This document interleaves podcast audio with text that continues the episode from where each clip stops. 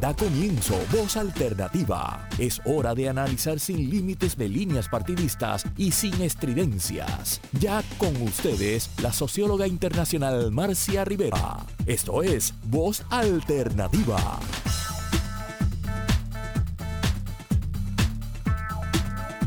Amigas y amigos este, que nos escuchan en este programa que ya lleva más de cuatro años eh, y que estamos muy contentos con poder ofrecer en el día de hoy un programa muy especial al cual he invitado al amigo, colega José Rafael Papo Cos, que fundó este programa conmigo hace muchos años, eh, y que es un deportista de toda la vida, a que nos ayude a llevarlo adelante.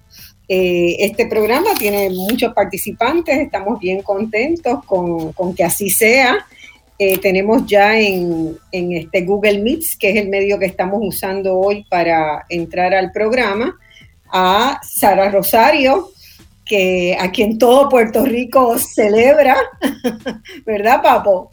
Estamos, estamos contentísimos de que, de que ella pueda estar con nosotros hoy, que nos haga ese honor de compartir su alegría con todos los que escuchan Voz Alternativa, tanto en Puerto Rico como en la diáspora y otros países de América Latina y el Caribe. Sara, bienvenida, es un honor tenerte en el programa.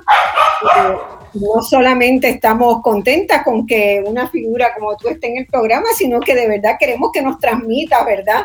Todos esos sentimientos que, que encontraste allá en Tokio. Estamos tratando de que el doctor David Bernier, que también fue presidente del Comité Olímpico y un deportista, como ustedes saben, pueda entrar a Google Meet. Parece que no lo ha logrado y le voy a pedir al control que busquen en el mensaje de correo que les mandé el teléfono y lo llamen por teléfono y lo incorporemos por teléfono si es que no puede, no puede entrar en este con, con el video.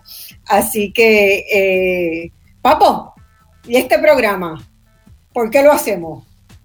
Sí, sí, a mí me parece que si hay algo que, une a los puertorriqueños es el tema de, de nuestra soberanía deportiva, ¿no? Y nada más importante, yo creo que para la mayoría del país, que la participación de nuestros atletas en, el mundo olímpico, ¿verdad? Eh, muy pertinente este programa. Eh, creo que en el futuro eh, debemos ampliar el conocimiento de nuestro país, de todo lo que tiene que ver con la formación de los atletas, con la filosofía del deporte, que, que es tan importante el principio de mente sana en cuerpo sano es lo que debería eh, encaminarnos, así como el tema de la paz, que tanto representa la filosofía del olimpismo. Bienvenida, Sara. Eh, yo leyendo, ¿verdad? Y preparándome, porque yo no tengo ni remotamente, tengo un interés muy grande en los deportes, pero no tengo ni remotamente, ¿verdad? La vida que ustedes tienen dedicada este, a, los deportes. Eh, parece que David Bernier está pudiendo, ya mismo lo vamos a tener, este, entrar. Eh, pero sí, estudio, ¿verdad? Cuando no sé mucho de algo, pues estudio. Y, realmente la historia del olimpismo es extraordinaria. Eh, y fíjense que para quienes no lo saben, ya esta idea de que el deporte era esencial en la vida de las personas y que era sana esa, esa competencia entre las personas, ese encuentro para disfrutar conjuntamente del deporte, que ya los griegos celebraban esos juegos desde el año 776 antes de Cristo. Eso es bien lejos atrás en la historia de la humanidad, ¿verdad? Entonces yo creo que en este momento donde la humanidad está enfrentando las burradas que ha hecho, ¿verdad? Los errores que se han cometido, particularmente después de la revolución industrial hacia acá, en el último siglo, siglo y medio, eh, los países del mundo entraron en un frenesí de un modelo económico que no mantiene ese equilibrio que los griegos siempre nos señalaron que era importante, ¿verdad? Entre nosotros con nosotros mismos y nosotros con la naturaleza. Y yo creo que una de las cosas que tenemos que remirar muy seriamente en Puerto Rico es cómo vamos a seguir adelante, porque mirar los noticieros internacionales hoy dan miedo. El mundo se quema por las temperaturas extremas, nosotros estamos en riesgo de quemarnos también. Los terremotos están devastando eh, países como ayer sucedió lamentablemente en Haití y nosotros tenemos riesgos en ese sentido y tenemos que encontrar una manera de tener una vida más sana y una vida más en armonía con la naturaleza. David, entiendo que estás en línea. Un abrazo bien grande. Escuchándote muy bien, escuchándote muy bien. Saludos, Marcia. Este, pues entonces vamos a, dar marcha, ¿verdad? A, comenzar este programa que con mucho, mucho respeto y mucho cariño lo, hemos preparado para ustedes. Ustedes saben que Sara Rosario eh, es la primera mujer que preside el Comité Olímpico de Puerto Rico y lo hace desde el 2012. Ha sido deportista de toda la vida y también es especialista en administración y contabilidad y yo creo que eso le ha dado una buena mano para también administrarla, gestionar eh, el Comité Olímpico de Puerto Rico. Ella comenzó como funcionaria de deportes en el 87 como asistente del director ejecutivo de la Federación Puertorriqueña de Ciclismo. En el 91 fue reclutada por el Comité Olímpico de Puerto Rico, donde creó la Oficina de Servicios a las Federaciones y fue su directora hasta el 2004, pero también había sido ya nombrada ayudante especial del presidente del Comité Olímpico en el 2000 y jefa de misión para el ciclo olímpico 2000-2004. Y fuiste también la primera mujer en ser jefa de misión, ¿verdad? De unas competencias internacionales. Montó el Museo de Deporte de Puerto Rico en 2004 y desde 2005 forma parte también de la Junta de Directores del World Best 10K, que es un evento de fondismo en el que participan los mejores atletas élites de todo el mundo. Es decir, Sara es una brava del deporte, no solo en Puerto Rico, sino internacionalmente. Por eso estamos tan contentos de que esté aquí. El doctor David Bernier, ustedes todo Puerto Rico lo conoce, odontólogo, deportista muy destacado en esgrima, exsecretario de Recreación y Deportes, expresidente del Comité eh, Olímpico de Puerto Rico y exsecretario de Estado del país. Fue campeón panamericano juvenil en varias ocasiones y como esgrimista fue campeón panamericano también y ganó medalla de bronce en los decimoctavos, ¿verdad? Juegos Centroamericanos y del Caribe del 98 en Maracaibo, Venezuela. A David yo tengo el honor y el placer de conocerlo bien, de apreciarlo muchísimo, de reconocer todo lo que ha hecho y lo que ha querido hacer por Puerto Rico y es un placer y un orgullo tenerlo acá también en el día de hoy. Así que comencemos. Yo quiero empezar, Sara, empieza tú si quieras, que, que has sido deportista desde niña y que has explorado como muchos deportes. ¿Qué genera en la persona la práctica de un deporte? ¿Verdad? El, el, ejercicio sistemático en un deporte, ¿qué genera? ¿Qué, ¿Cómo se sienten? los deportistas. Bueno, buenos días, buenos días y agradezco mucho la invitación. De verdad que muy contenta de estar en tu programa, Marcia. Eh, también te admiro, ¿verdad? Y respeto mucho tu programa. Eh, para mí, pues obviamente el deporte lo es todo. Toda mi vida he trabajado para el deporte. He podido, a través del Comité Olímpico, en las diferentes posiciones, este, eh, trabajar con los atletas que de día a día dan el todo, el sacrificio, ¿verdad? Dejan su juventud en esto y el deporte, pues en las personas que lo practican, eh, sabemos que, no solamente es algo que, desarrolla su personalidad, su autoestima, eh, todos los beneficios de salud que tiene, una familia que tiene algún deportista, pues eso también es contagioso, eh, va mucho ligado, ¿verdad?, con, la educación, la formación de muchos de nuestros jóvenes a través del deporte ha sido extraordinaria, los ha sacado en muchas ocasiones, ¿verdad?, de, de un ambiente y un entorno muy difícil que a veces tienen en las comunidades, eh, poder representar al país a través del deporte en cualquier evento, no solamente en Juegos Olímpicos, ¿verdad? Juegos Olímpicos es como que la cima de la montaña, pero en cualquier de estos eventos, ¿verdad? Este, es, una, es una alegría y un, y un objetivo que ellos se ponen, ¿verdad? Desde muy pequeños, el poder realmente ser los mejores en un país, un país pequeño como el nuestro, un país que, que, que el deporte, ¿verdad? Es algo que nos une a todos como pueblo. Cada vez que hay un triunfo de un atleta en el deporte, uno sin conocerlo sabe que, que ha sido extraordinario para él, para su familia, para el país y cada triunfo de nuestros atletas fuera, ¿verdad? La medalla de hoy día que celebramos de Yasmin Camacho, la medalla de Mónica, nuestras ocho medallas olímpicas. Un día como hoy, el equipo nacional de Puerto Rico le ganó al equipo nacional de Estados Unidos en los Juegos Olímpicos de Atenas y todavía lo celebramos con gran alegría y con gran orgullo, ¿verdad? Así han sido muchos, múltiples, ¿verdad? Los triunfos que hemos tenido en el deporte. Que, que, el pueblo los valora, los atesora, ¿verdad? Con, con mucho cariño, con mucho amor y con mucha también defensa de nuestra soberanía deportiva. Y que ni hablar cuando se celebran Juegos Internacionales en Puerto Rico, ¿verdad? Porque ahí el país eh, eh, comienza a girar todo.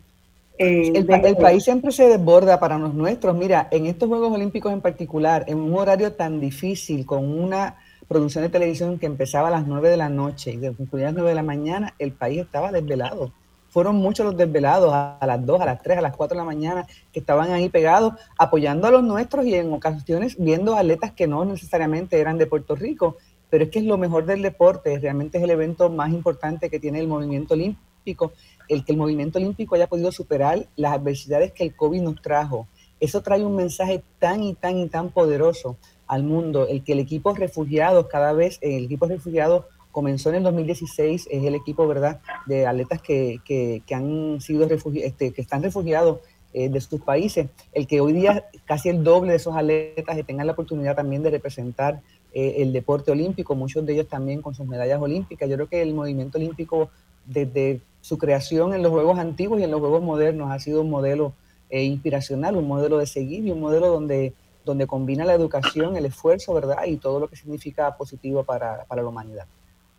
Eh, Sara, tú hablas, ¿verdad?, de ese aporte personal a la salud física, mental y psicosocial, ¿verdad? Hay, hay muchas habilidades que yo observo.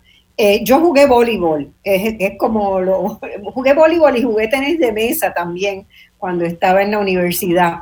Eh, pero hay, hay muchas cosas importantes, ¿verdad? Habilidades de equilibrio, de coordinación, de esa sensación de uno sentirse que manejas el cuerpo, que, tu cuerpo tiene la plasticidad necesaria para, para moverse como quieras que, eh, moverlo.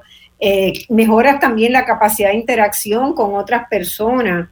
Eh, pero hay una cosa que yo tomé mucha conciencia de ella cuando comencé a, intercambiar con mucha sistematicidad con David Bernier.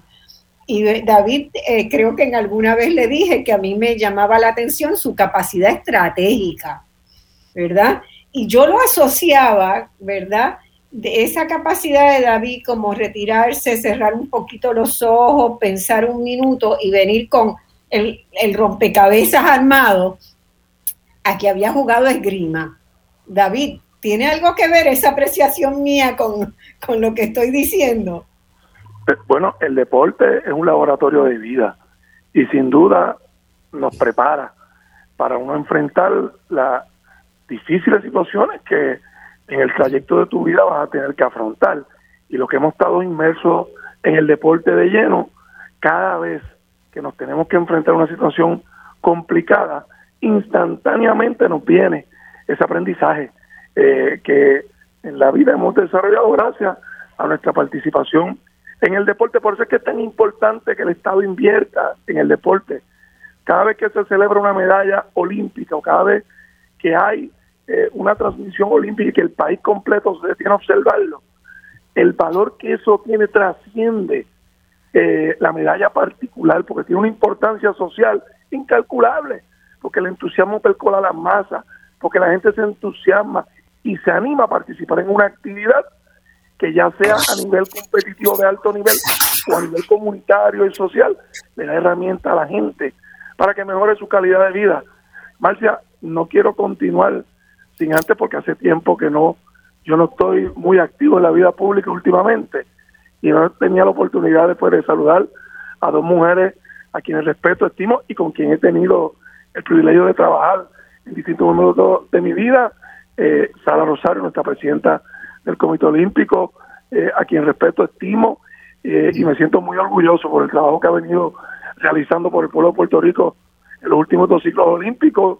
Y Sara, felicitarte por esa participación en Tokio, unos juegos complicados, unos juegos raros, eh, a pesar de todo lo complejo, se preparó una delegación, se presentó y tuvieron una participación que es motivo de orgullo para todos los puertorriqueños. Así que Sara, muchas gracias por ese esfuerzo y a ti Marcia, mi cariño de siempre y gracias por esta plataforma y por tu aportación al país donde quiera que te encuentres, un coquí eh, que se encarga de aportar a que este país cada día sea un mejor sitio donde vivir, así que siempre para mí va a ser motivo de orgullo haber tenido la oportunidad de conocerte y de trabajar contigo algunas cosas. Bueno, igual digo, igual digo, este, tenemos mucho, todavía mucho por delante, ¿verdad? Los que y yo creo que este programa de, voz alternativa lo hacemos justamente para ayudar a las personas a comprender los graves problemas y desafíos que tiene Puerto Rico, pero a entender también la enorme cantidad de talentos y capacidades que tiene el país, porque no me canso de decirlo, Puerto Rico es una cantera, una cantera de gente con buena voluntad, con capacidades, con ganas de poder este, dar un paso adelante y construir una sociedad más vivible que la que tenemos hoy. Vamos a, seguir por ahí con, lo de los deportes, porque Papo es una persona que ha hablado mucho, ¿verdad?, de la capacidad que tiene el deporte de movilizar colectivamente, de generar pasión, de generar un sentido de identidad, bien sea a veces con un equipo, con alguna otra atleta, atleta en particular, con el agregado que significan las competencias nacionales, regionales, mundiales. ¿Por qué es que el deporte es tan capaz de generar esa, esa pasión y significa tanto para una sociedad? Porque yo ahora mismo estoy en Uruguay, ¿verdad? Y en Uruguay la pasión que se, con que se vive el deporte, particularmente el fútbol, que eh, es interesante cómo está creciendo el aprecio por el fútbol y el interés por el fútbol también en Puerto Rico. Y yo creo que eso debe tener que ver con ganas también de participar en intercambios con los países de América Latina que tienen el fútbol como su principal deporte, ¿verdad? Yo ahí tengo una, una lectura de que puede haber un interés también por ser parte de esa comunidad. Este, eh, Papo, el, eh, esas manifestaciones de desborde, de alegría, de amanecidas, como decía Sara, eh, ¿cómo, tú las, ¿cómo tú las ves? Tú las has visto desde siempre, ¿verdad? Que has seguido el deporte con mucho, con, mucha seriedad, con mucho, mucha participación personal también. Sí, claro, desde, desde, muy temprano en mi vida, ¿verdad? Desde los 10 años yo empecé a practicar el, el deporte del tenis y siempre he estado vinculado de alguna forma u otra con, con el deporte. También en, mi tiempo jugué baloncesto y traté de organizar una asociación de tenistas profesionales. Celebramos un torneo mundial de tenis que llegó a ser el primero en América Latina con 150 mil dólares en premios durante nueve años y celebramos también algunas actividades con la campeona del mundo, Martina Navratilova, con Gabriela Sabatini. O sea que siempre como jugador, como entrenador, que tuve el honor de en un tiempo también entrenar a Gigi Fernández y a otros eh, tenistas de alto rendimiento, siempre he encontrado en el deporte una herramienta extraordinaria. Realmente el deporte es mucho más allá, como dice David y Sara, ¿verdad? Es mucho más allá de ganar medallas de alto rendimiento. la recreación y el deporte deben ser parte integral eh, estratégica para crear mejores seres humanos. Así que desde mi vida, eh, ¿verdad? De mis experiencias personales, yo solamente tengo pues agradecimiento de gente que me ayudó a encaminarme en los deportes, como Luis Piñero, que todavía estoy tratando de que se le nombre las canchas de tenis de Valdrich Luis Piñero, y así por el estilo, ¿verdad? Eh, a mí me llama también la atención, si me permite, Marcia, que yendo a las Olimpiadas, ¿no? Y teniendo a Sara con nosotros, me, llama la atención la, cantidad de países que, estuvieron participando entiendo que entre países y, grupos especiales 204, 204 delegaciones. Me, me impacta la participación de la mujer, la participación de la diáspora en nuestra delegación. Son temas que, que me encantaría que en algún momento, ¿verdad? En esta entrevista podamos discutir también con, con Sara y con David. Bueno, eh, una de las cosas más interesantes, ¿verdad? Que, que, se puso de relieve eh, durante, durante todo el periodo de las Olimpiadas era la participación de nuestra diáspora. Y, eso, pues yo creo que generó un debate para mí muy interesante en el cual mucha gente decía, pero es que no son puertorriqueños. Y la, pero la mayoría de la población decía, sí somos puertorriqueños, porque las razones por las cuales sus padres, su mamá emigró a los Estados Unidos, fueron razones por las que emigró la mayor parte de la familia eh, puertorriqueñas que están en los Estados Unidos. Migraron por necesidad, ¿verdad? Porque no fuimos capaces de generar un país que diera trabajo, que diera oportunidades por igual a todo el mundo.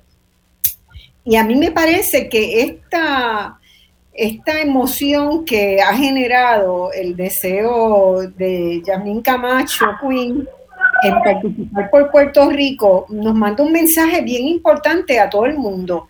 Eh, por ejemplo, yo he pensado que las universidades de Puerto Rico deberían hacer un esfuerzo en dar becas a los deportes, a los deportistas, ¿verdad? Que están puertorriqueños que están en la diáspora, que están viviendo por distintas razones en los Estados Unidos y que podrían tener un podrían ser un aliciente extraordinario para los de acá.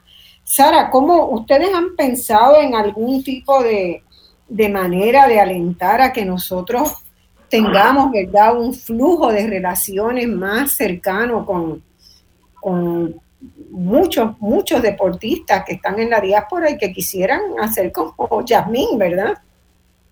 ese es el mejor ejemplo que hemos tenido en los últimos años. Mira, Puerto Rico siempre se ha nutrido de muchos atletas que, que han nacido, ¿verdad? Que no han nacido en Puerto Rico, pero que sus papás o sus abuelos fueron parte integrante. Es interesante cómo se le cuestiona a Yasmín su ciudadanía deportiva, pero no la cuestionamos hace años atrás con los baloncelistas que llegaron a, hacer un baloncesto de primer nivel en Puerto Rico. No lo hemos cuestionado con muchos atletas que realmente no han nacido aquí, pero sí en el caso de Yasmín, ¿verdad? Por llegar tan alto, pues sí fue altamente cuestionada. Yasmín no fue cuestionada solamente ahora, sino también cuando ingresó en el 2016 a, a, la delegación de los Juegos Olímpicos en Río 2016. Era su primera participación con el Comité Olímpico de Puerto Rico y en aquel momento pues no pasó, eh, no fue una gran noticia porque simplemente, ¿verdad? Ella tropezó en una valla y no llegó a la final.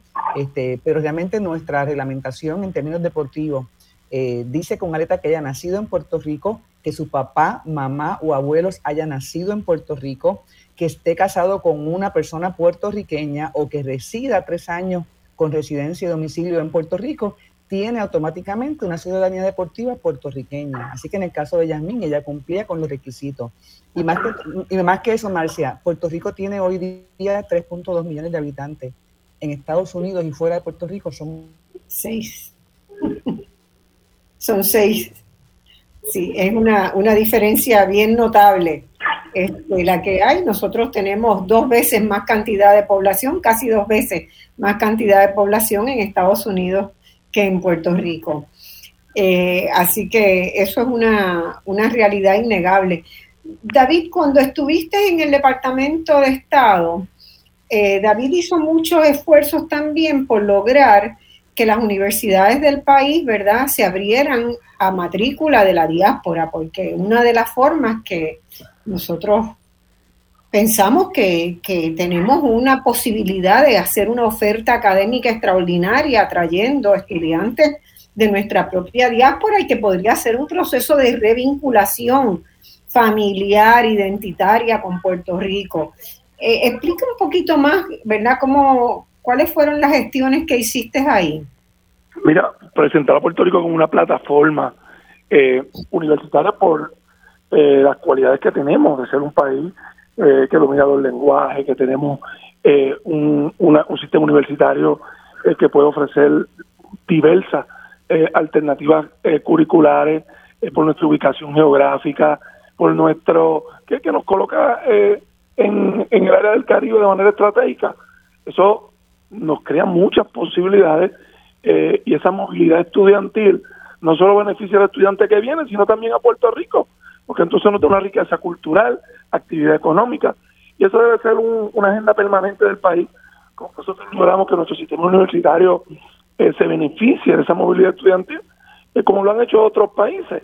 Oye, se quedó sobre el tintero una pregunta muy importante, Marcia, creo que la formulaste tú, eh, sobre cuál es esa magia que tiene el deporte, que es la pregunta para mí más, más importante. Por, por eso es que el mundo entero invierte en el deporte, no es casualidad. Es que el deporte tiene una magia especial para generar alegría, eh, para generar entusiasmo, para generar eh, el sentimiento eh, que hace fácil que la gente del mundo se identifique. Tiene un lenguaje universal, el deporte tiene un lenguaje universal, por eso nos entendemos.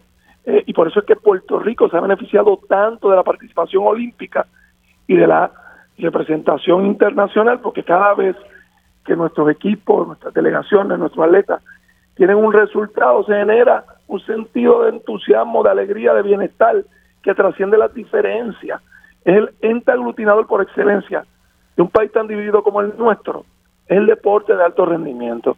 Y siendo tan eh, efectivo en unir al pueblo de Puerto Rico, por eso es que vale la pena invertir en el deporte, defenderlo eh, y promoverlo. Y esta plataforma, ninguna plataforma es pequeña, esta plataforma de comunicación que hoy tenemos un domingo es importante, estamos poniendo un granito eh, para poner de manifiesto la importancia que tiene el deporte olímpico para los puertorriqueños. Y por eso es que es fundamental que cuando Sara y su equipo y su gente eh, hacen su planteamiento de la necesidad de respaldar el Comité Olímpico, así sea, porque los beneficios que tiene para nuestro pueblo son enormes.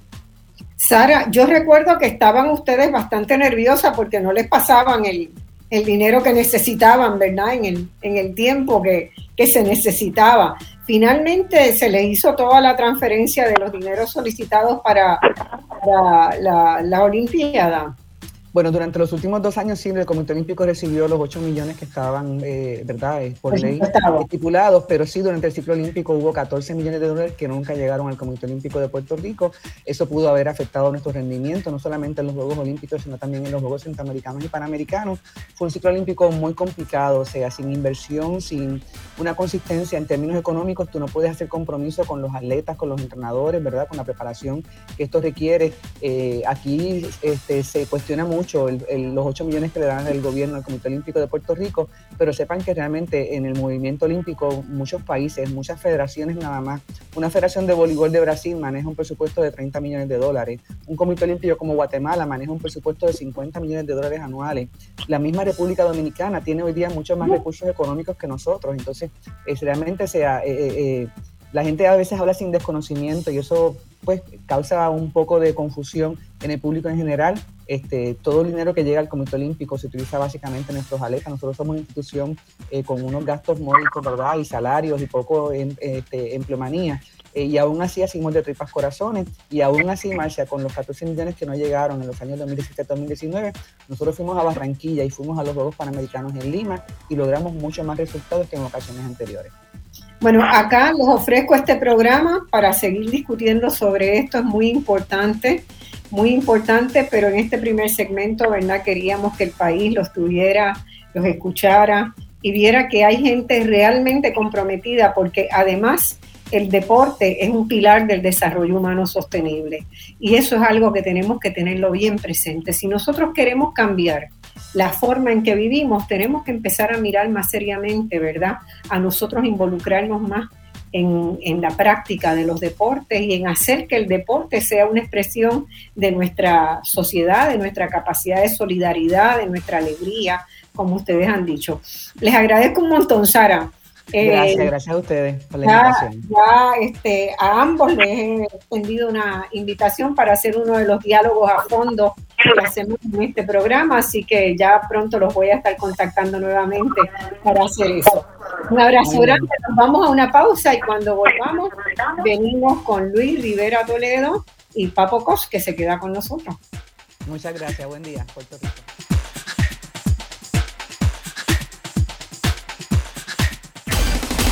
En solo minutos regresamos con Voz Alternativa por Radio Isla 1320 sentada en el estacionamiento de la escuela esperando a tu hijo. Sube el volumen de tu radio y únete a la discusión de los temas más importantes del momento. Radio Isla 1320, el sentir de Puerto Rico.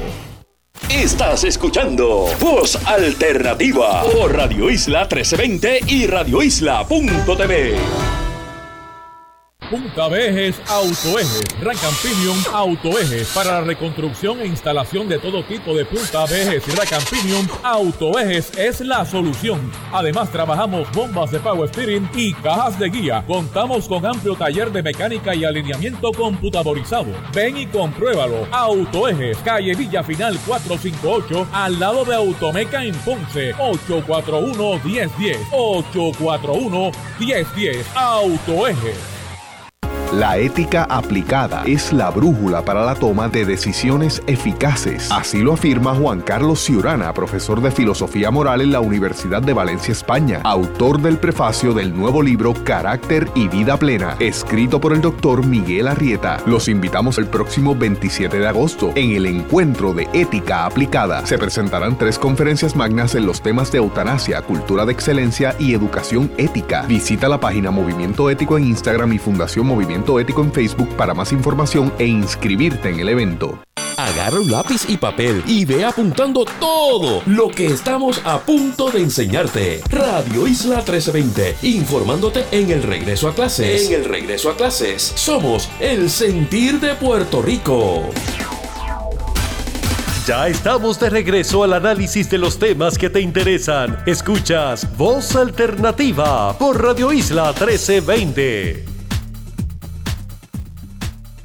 Bueno, amigas y amigos, hoy estamos haciendo un programa muy lindo sobre deportes, identidad y desarrollo en Puerto Rico. Acabamos de tener con nosotros a la presidenta del Comité Olímpico de Puerto Rico, a Sara Rosario, y al doctor eh, David Bernier, que fue anteriormente también presidente del Comité Olímpico, ambos deportistas, ambos con una larga trayectoria de aportar desde los deportes y más allá de los deportes a la sociedad puertorriqueña. Vamos ahora en este segmento a tener el placer de compartir con una persona de muy larga trayectoria también en el campo deportivo, que es Luis Rivera Toledo. Eh, Luis Rivera Toledo eh, estudió administración de empresas, pero también educación física y tiene una maestría en administración de educación física, recreación y deporte de NYU. Ha ejercido la docencia escolar y universitaria en deporte, ha adiestrado jóvenes, dirigido equipos, arbitrado juegos a nivel nacional y regional en los deportes de béisbol, baloncesto, softball, atletismo y también se ha desempeñado en varias posiciones administrativas en diferentes niveles jerárquicos en el mundo del deporte. Por ejemplo, ha sido director municipal de recreación y deportes, ha sido secretario eh, auxiliar del Departamento de Recreación y Deportes de Puerto Rico, ayudante especial del presidente del Comité eh, Olímpico de Puerto Rico, presidente de la Federación de Atletismo y delegado al Comité Olímpico. Es decir, Luis Rivera Toledo ha recorrido todas las bases, como dirían en el béisbol. También ha sido periodista deportivo y analista en programas de radio y televisión, así como en prensa inscrita motivo por el cual ha sido muy reconocido y muchas veces premiado. Eh, bienvenido al programa, Luis, encantado en tenerte y agradezco a Papo Cos también que, nos ayudó a asegurar que tú estuvieras aquí hoy.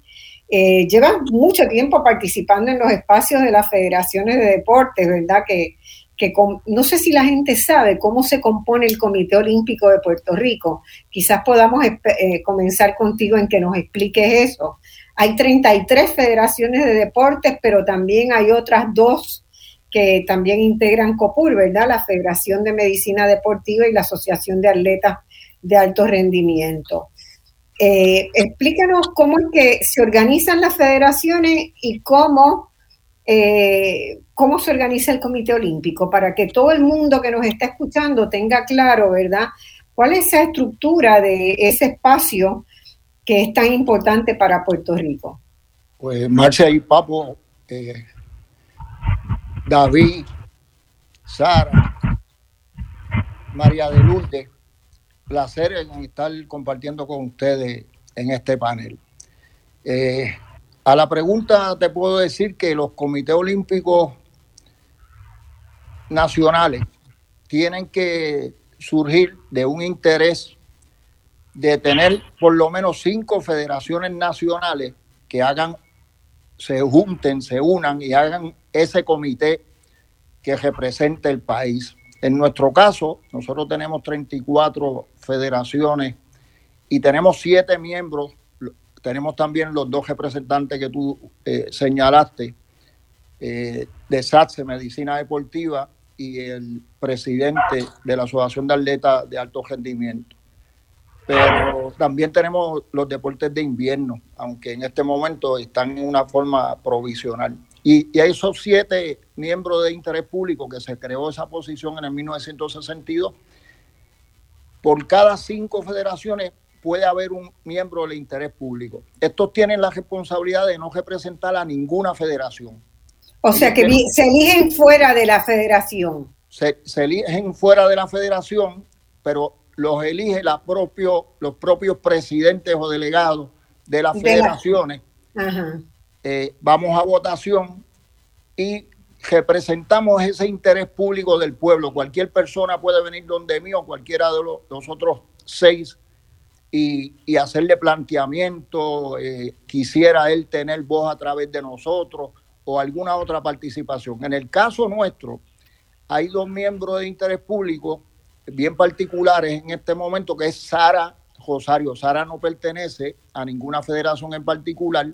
Ella primero es elegida para interés público y luego puede optar por la posición de presidente, que es lo que ha pasado en los últimos tres eh, eh, términos en lo que ha cogido. Que de hecho hago un paréntesis para decirle a ustedes que con lo variable que es nuestro comité en la composición de las personas, ideológicamente, religiosamente, económicamente, socialmente, Sara Rosario es la primera candidata o presidenta del Comité Olímpico de Puerto Rico que nunca ha recibido un voto en contra en las tres oportunidades que ha cogido para presidenta.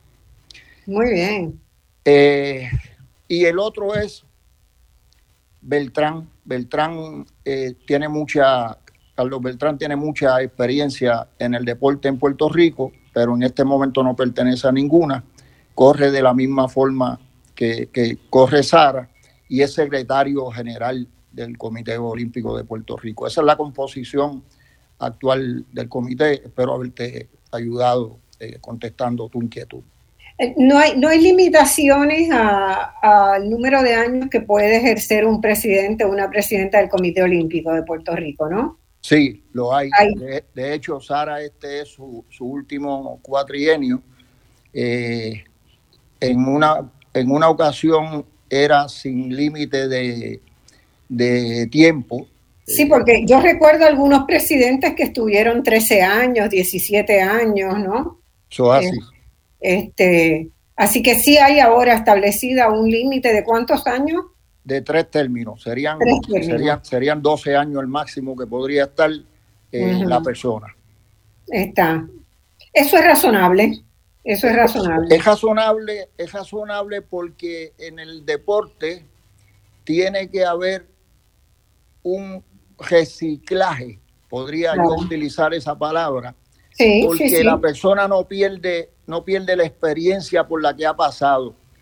Podrías tú perder una gran candidata, como es el caso de, que no ha recibido a nadie ni tan siquiera un voto en contra de Sara, pero yo sé que Sara tiene la capacidad, ahora mismo está, tomando una maestría y en su especialización está haciendo un estudio que ella le llamó 3.0 de cómo funcionan las capacidades, virtudes y defectos de cada una de las federaciones. Pues ahí tú tienes una, una presidenta que no solamente tuvo o está en la posición, además de que ha sido reconocida, bueno, Sara es una de las 14 o 15 miembros mujeres que hay en el Comité Olímpico Internacional, que tiene 205 federaciones, 205 comités olímpicos, y que en esta ocasión tuvo un equipo de refugiados y tuvo suspendido, como lo hizo con Rusia,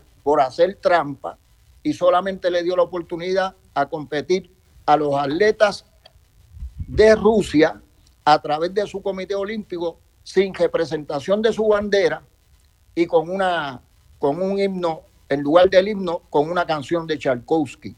O sea, eh, en, el Comité Olímpico Internacional eh, se juega limpio y los que han tratado de hacer trampa, y siempre los hay, eh, se le han alado las orejas y seguimos siendo un vehículo de educación dentro de ese movimiento y ahorita yo voy a ir a lo que tú hablaste de los griegos y esa fundación desde el 176 para acá.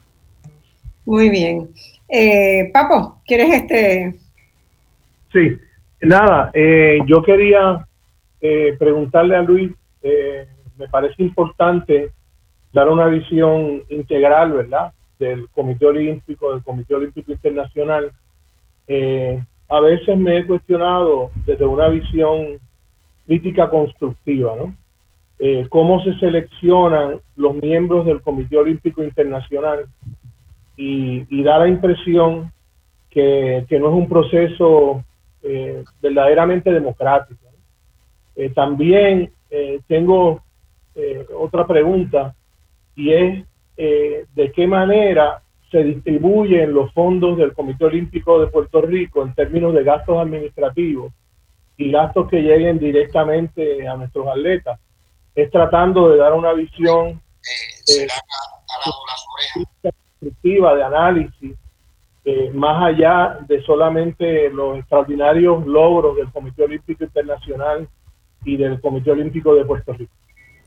Mira, Papo, eh, aquí tú tienes dos personas que te van a dar su visión de lo que es el presupuesto que es Luli, que fue presidenta de la Federación de, de, Tríalo, cuando esa eh, federación ni tan siquiera tenía reconocimiento. Y yo que he sido director ejecutivo, vicepresidente y presidente de la Federación de Atletismo, para darte un ejemplo, cuando, cuando sale un presidente, esa directiva tiene derecho a la asignación de unos fondos, unos fondos que se distribuyen de esas ayudas que recibe el Comité Olímpico y otras que que recibe de la empresa privada por intercambios y auspicios y otras cosas. En el caso de la federación, imagínate este cuatrienio, 1992, 1995, 96. Yo recibo 80 mil dólares.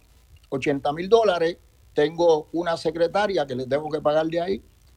Y como en Puerto Rico están invertidas las pirámides del deporte, al Comité Olímpico se le hace creer o se le empuja o se le hace responsable de que tiene que atender no solamente el deporte de alto rendimiento, sino también el infantil, el juvenil y el superior.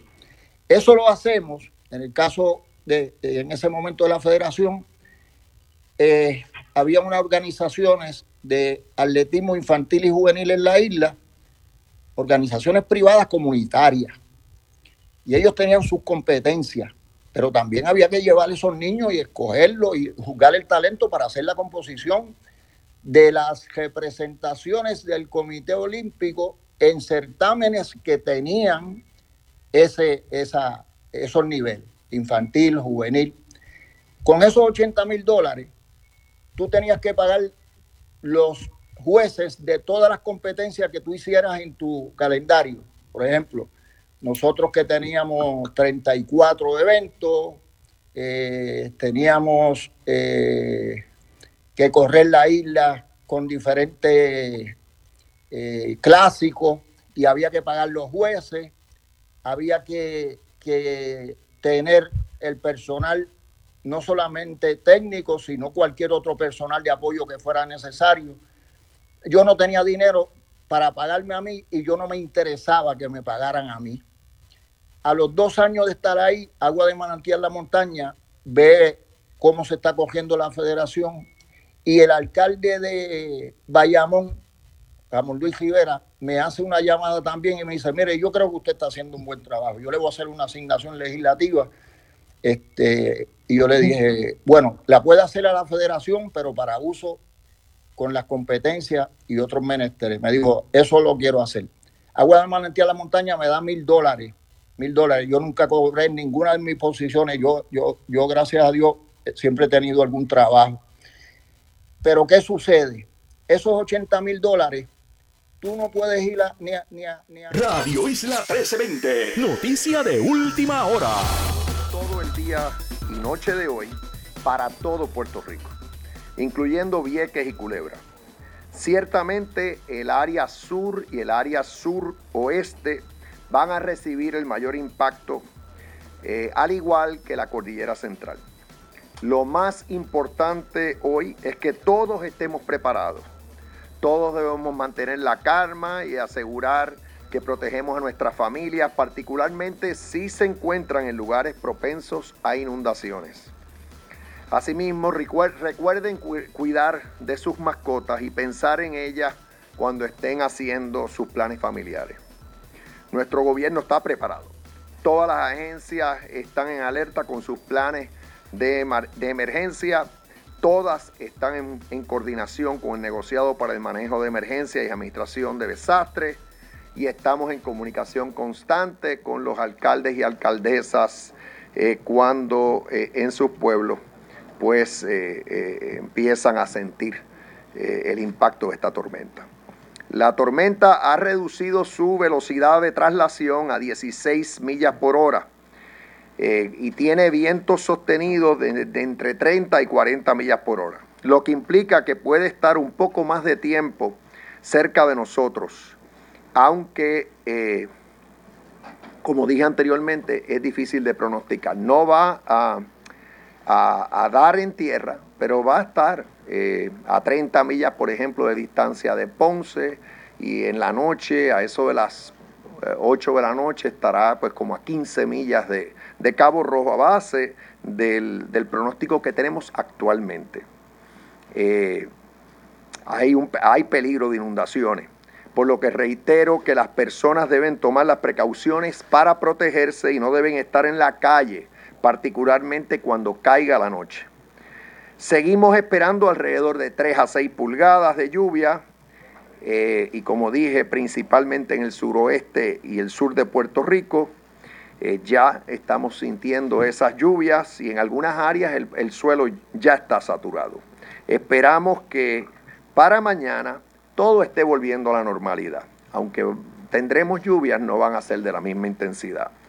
Eh, y esperamos que el gobierno y toda la actividad comercial eh, se reanude mañana sin mayores contratiempos, salvo en áreas que hayan sido afectadas por inundaciones eh, o en las que, pues, que Dios no lo quiera, pues hayan sufrido daños, estructuras o, o viviendas. El reinicio escolar se va a mantener para el miércoles con el propósito de eh, continuar acondicionando las escuelas, eh, los planteles, el lunes y el martes. Ahora quisiera que Roberto García del Servicio Nacional de Meteorología eh, nos, dé mayores detalles sobre la tormenta Grace. Adelante, Roberto. Muy buenos días ah, o buenas tardes, no sé si ya son más de las 12. como dijo el gobernador, la tormenta tropical Grace continúa desorganizada. Sin embargo, eso no quiere decir que no tengamos impacto de esta tormenta. El centro de esta tormenta va a pasar bastante cerca del sur de Puerto Rico y el centro en realidad no es lo más importante, sino la actividad de lluvia y de humedad que rodea ese centro. Ahora mismo estamos viendo una banda bastante de lluvia bastante fuerte entrando por la parte este de Puerto Rico y con esa banda se han reportado ráfagas de desde 31 a 41 millas por hora, inclusive en el área de San Juan, el aeropuerto y en el aeropuerto de Ponce. Eso va a continuar sucediendo desde ahora en adelante a medida que ese centro siga moviéndose al oeste a 16 millas por hora. Es posible que reduzca un poco eh, esa velocidad de traslación y eso pues tenemos que tenerlo bien presente porque eso puede hacer que la cantidad de lluvia aumente un poco más. Cuando ese centro se mueva al sur de Puerto Rico y esté pasando ya al oeste de Cabo Rojo, Los vientos van a cambiar del sur y eso pues va a traer toda esa cantidad de humedad que rodea este sistema. Y eso va a suceder mayormente durante las horas de la noche. Es posible que ya la parte más intensa eh, ya perdure hasta la madrugada, pero ya en las horas de mañana, eh, en la salida del sol de mañana, pues la actividad de lluvia sea mucho menor. No sé, eh, esperamos de 3 a 6 pulgadas de lluvia con cantidades más altas, sobre todo en, aisladas en la cordillera central. ¿Y qué impacto va a tener eso en, términos de inundaciones repentinas o inclusive deslizamiento de terreno? Eh, que pudiéramos ver mañana en la mañana, eh, una vez se hagan ya, este, se haga eh, el reconocimiento de daños si hubo alguno. Pero lo importante es estar pendiente esta noche a, la lluvia. No, los vientos sí se están reportando ráfagas de hasta 40, posible que hasta 45 millas por hora, pero el viento nunca ha sido el impacto mayor de este sistema, sino la lluvia que puede dejar. Obviamente también las condiciones marítimas los operadores de embarcaciones pequeñas no deben salir de puerto y las actividades en la playa pues no deben estar, eh, nadie debe estar en la playa, ni siquiera los eh, nadadores expertos o surfers. Así que eh, este sistema va a seguir moviéndose hacia el oeste. Es posible que se intensifique un poquitito más, pero eso no es lo importante, no hay una gran diferencia.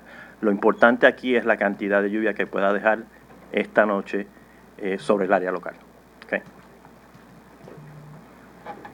Ahora le pido a Nino Correa que nos actualice la información sobre los planes de emergencia.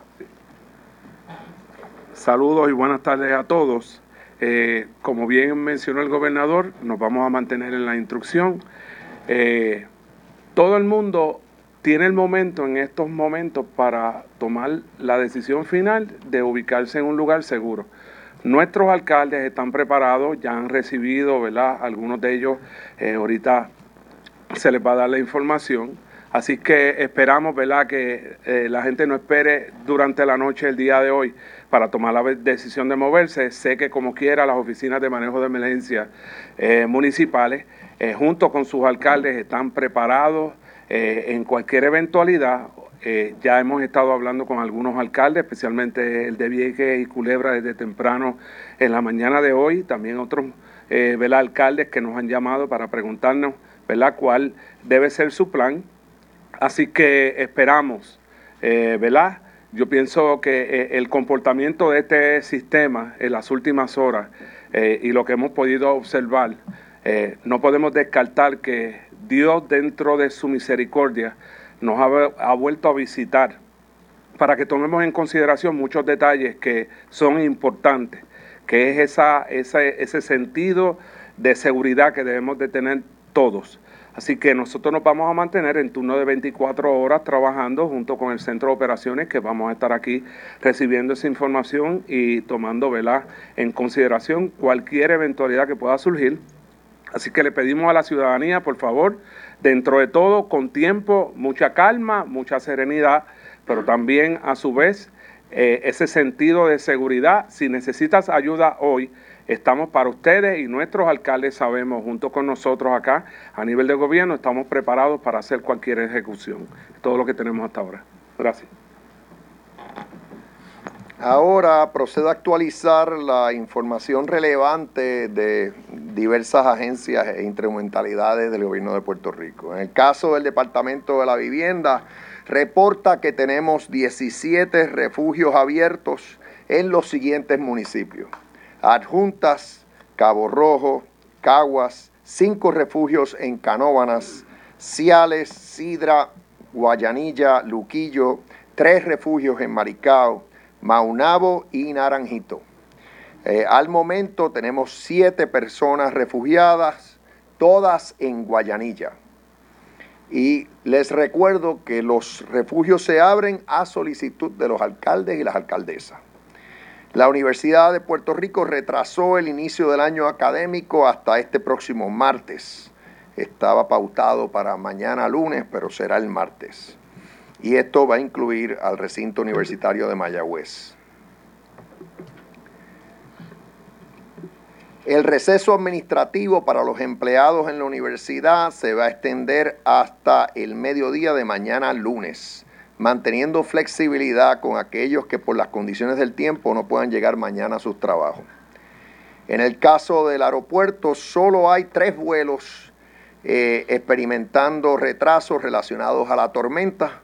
La recomendación es que todos los pasajeros con vuelo para el día de hoy eh, se mantengan eh, llamando a su línea aérea al menos tres o cuatro, desde tres o cuatro horas previo a la salida del vuelo.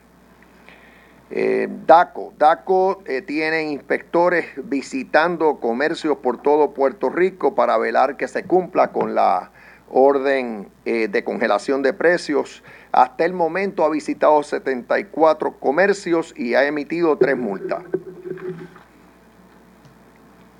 Las brigadas de la Autoridad de Carreteras y Transportación eh, le han brindado acceso directo a los residentes de Laguna Gardens a la Valdoriotti de Castro como una medida preventiva en caso de que sea eh, necesario utilizar ese acceso por alguna inundación que ocurre en el área. Eh, la Autoridad de Transportación Marítima reporta que el servicio ha, sido suspendido para el día de hoy, pero ya se dieron los viajes de desalojo un total de 157 pasajeros eh, regresaron a la isla grande de, tanto eh, Vieques eh, como Culebra. En el caso de la Autoridad de Energía Eléctrica, los niveles de combustible se encuentran óptimos para atender emergencias y hay personal destacado en las unidades picking y las centrales hidroeléctricas de manera preventiva para colocar las unidades eh, esas unidades en servicio según se requiera. Eh, la autoridad de acueductos y alcantarillado reporta que 99% de los clientes de la autoridad se encuentran con servicio. Eh, así que, y, la, y una situación que se ha reportado en el área de Carraízo y Fairview se está atendiendo debidamente, tanto por la autoridad como por Luma. Finalmente, el Departamento de Recursos Naturales indica que todas las reservas naturales, los bosques estatales, refugios de vida silvestre, áreas recreativas, balnearios y centros vacacionales permanecerán cerrados hoy domingo y será así hasta que las condiciones del tiempo lo permitan. Ahora contestamos con mucho gusto sus preguntas. Vamos a comenzar con Telenoticias y luego pasamos con Noticentro.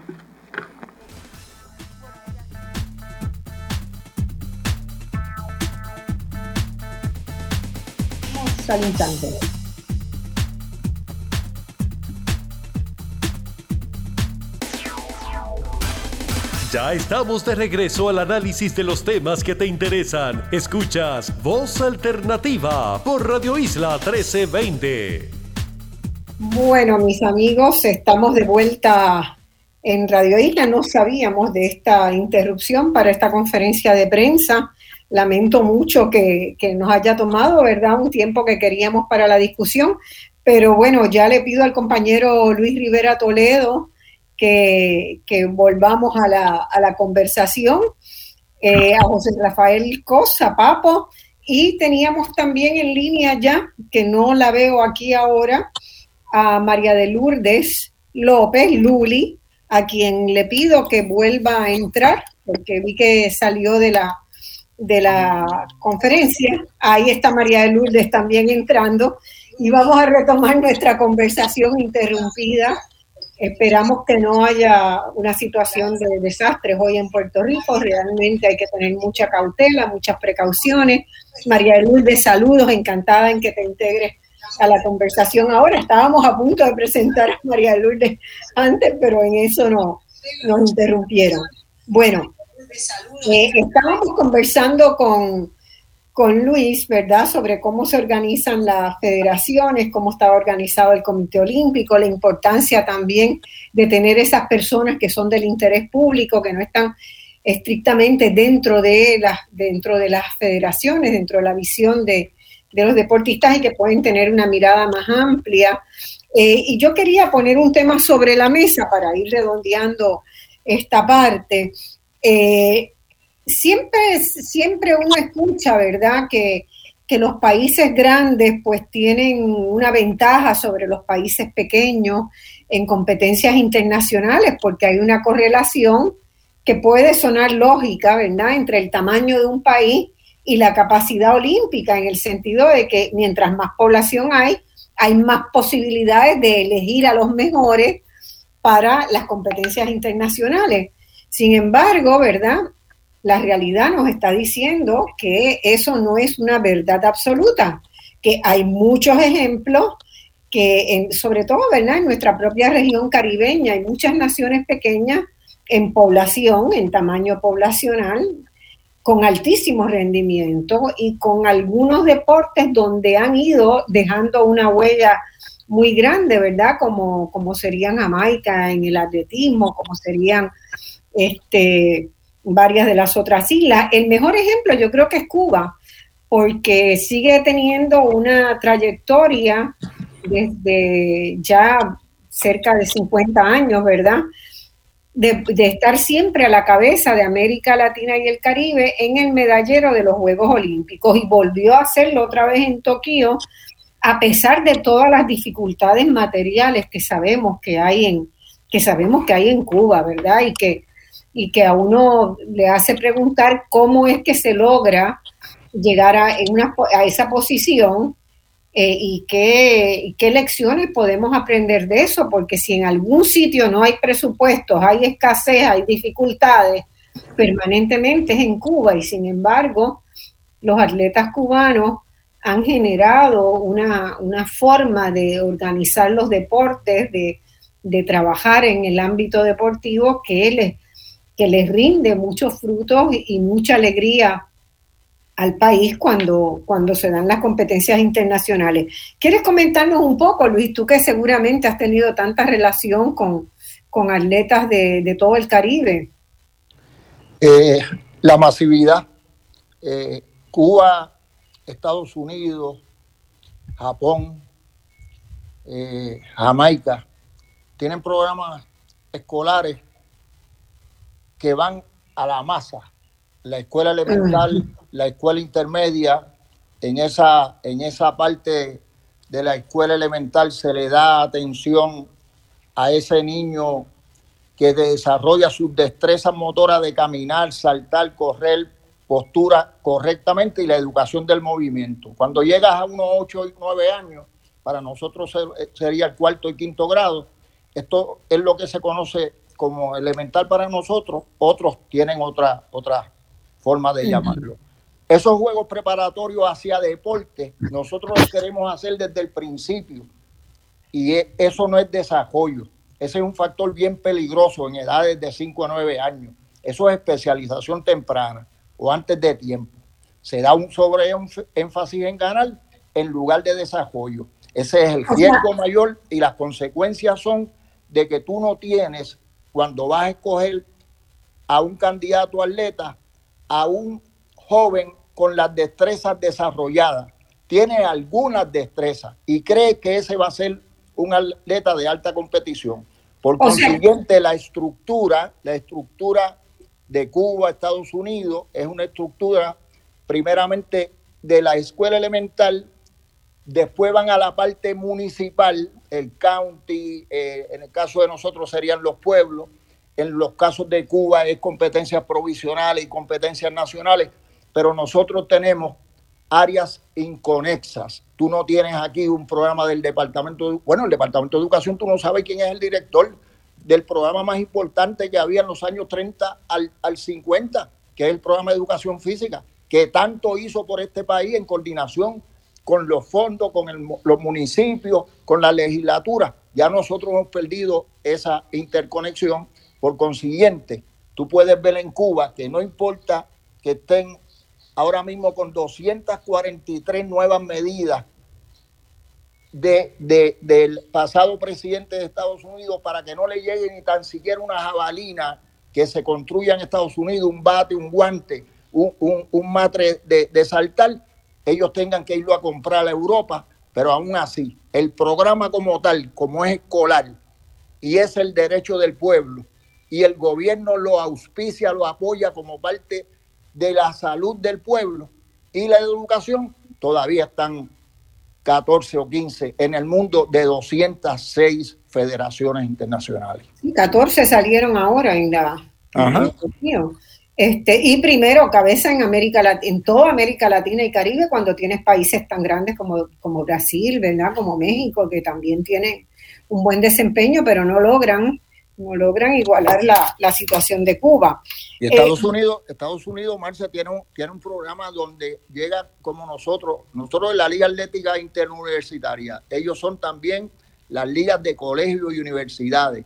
Ellos van poco a poco y por eso tienen un, programa de deporte de gran éxito y han sido así desde el principio. O sea, Pero fíjate, fíjate lo, tú, tú, nos estás diciendo una cosa que a mucha gente le va a, a, resultar como una gran contradicción.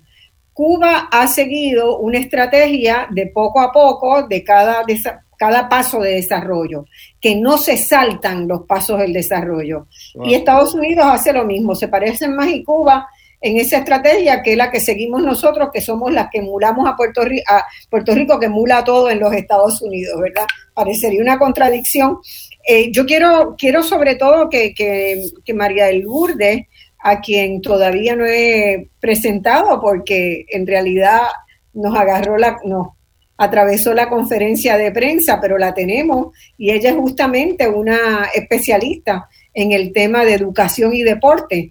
Eh, María Lourdes López, Luli, conocida en el ámbito deportivo y familiar, es egresada de Río Piedras de la Universidad de Puerto Rico, eh, donde hizo un bachillerato en educación física, hizo una maestría también en educación física en Southwestern Connecticut State College y realizó estudios doctorales en educación física adaptada en NYU.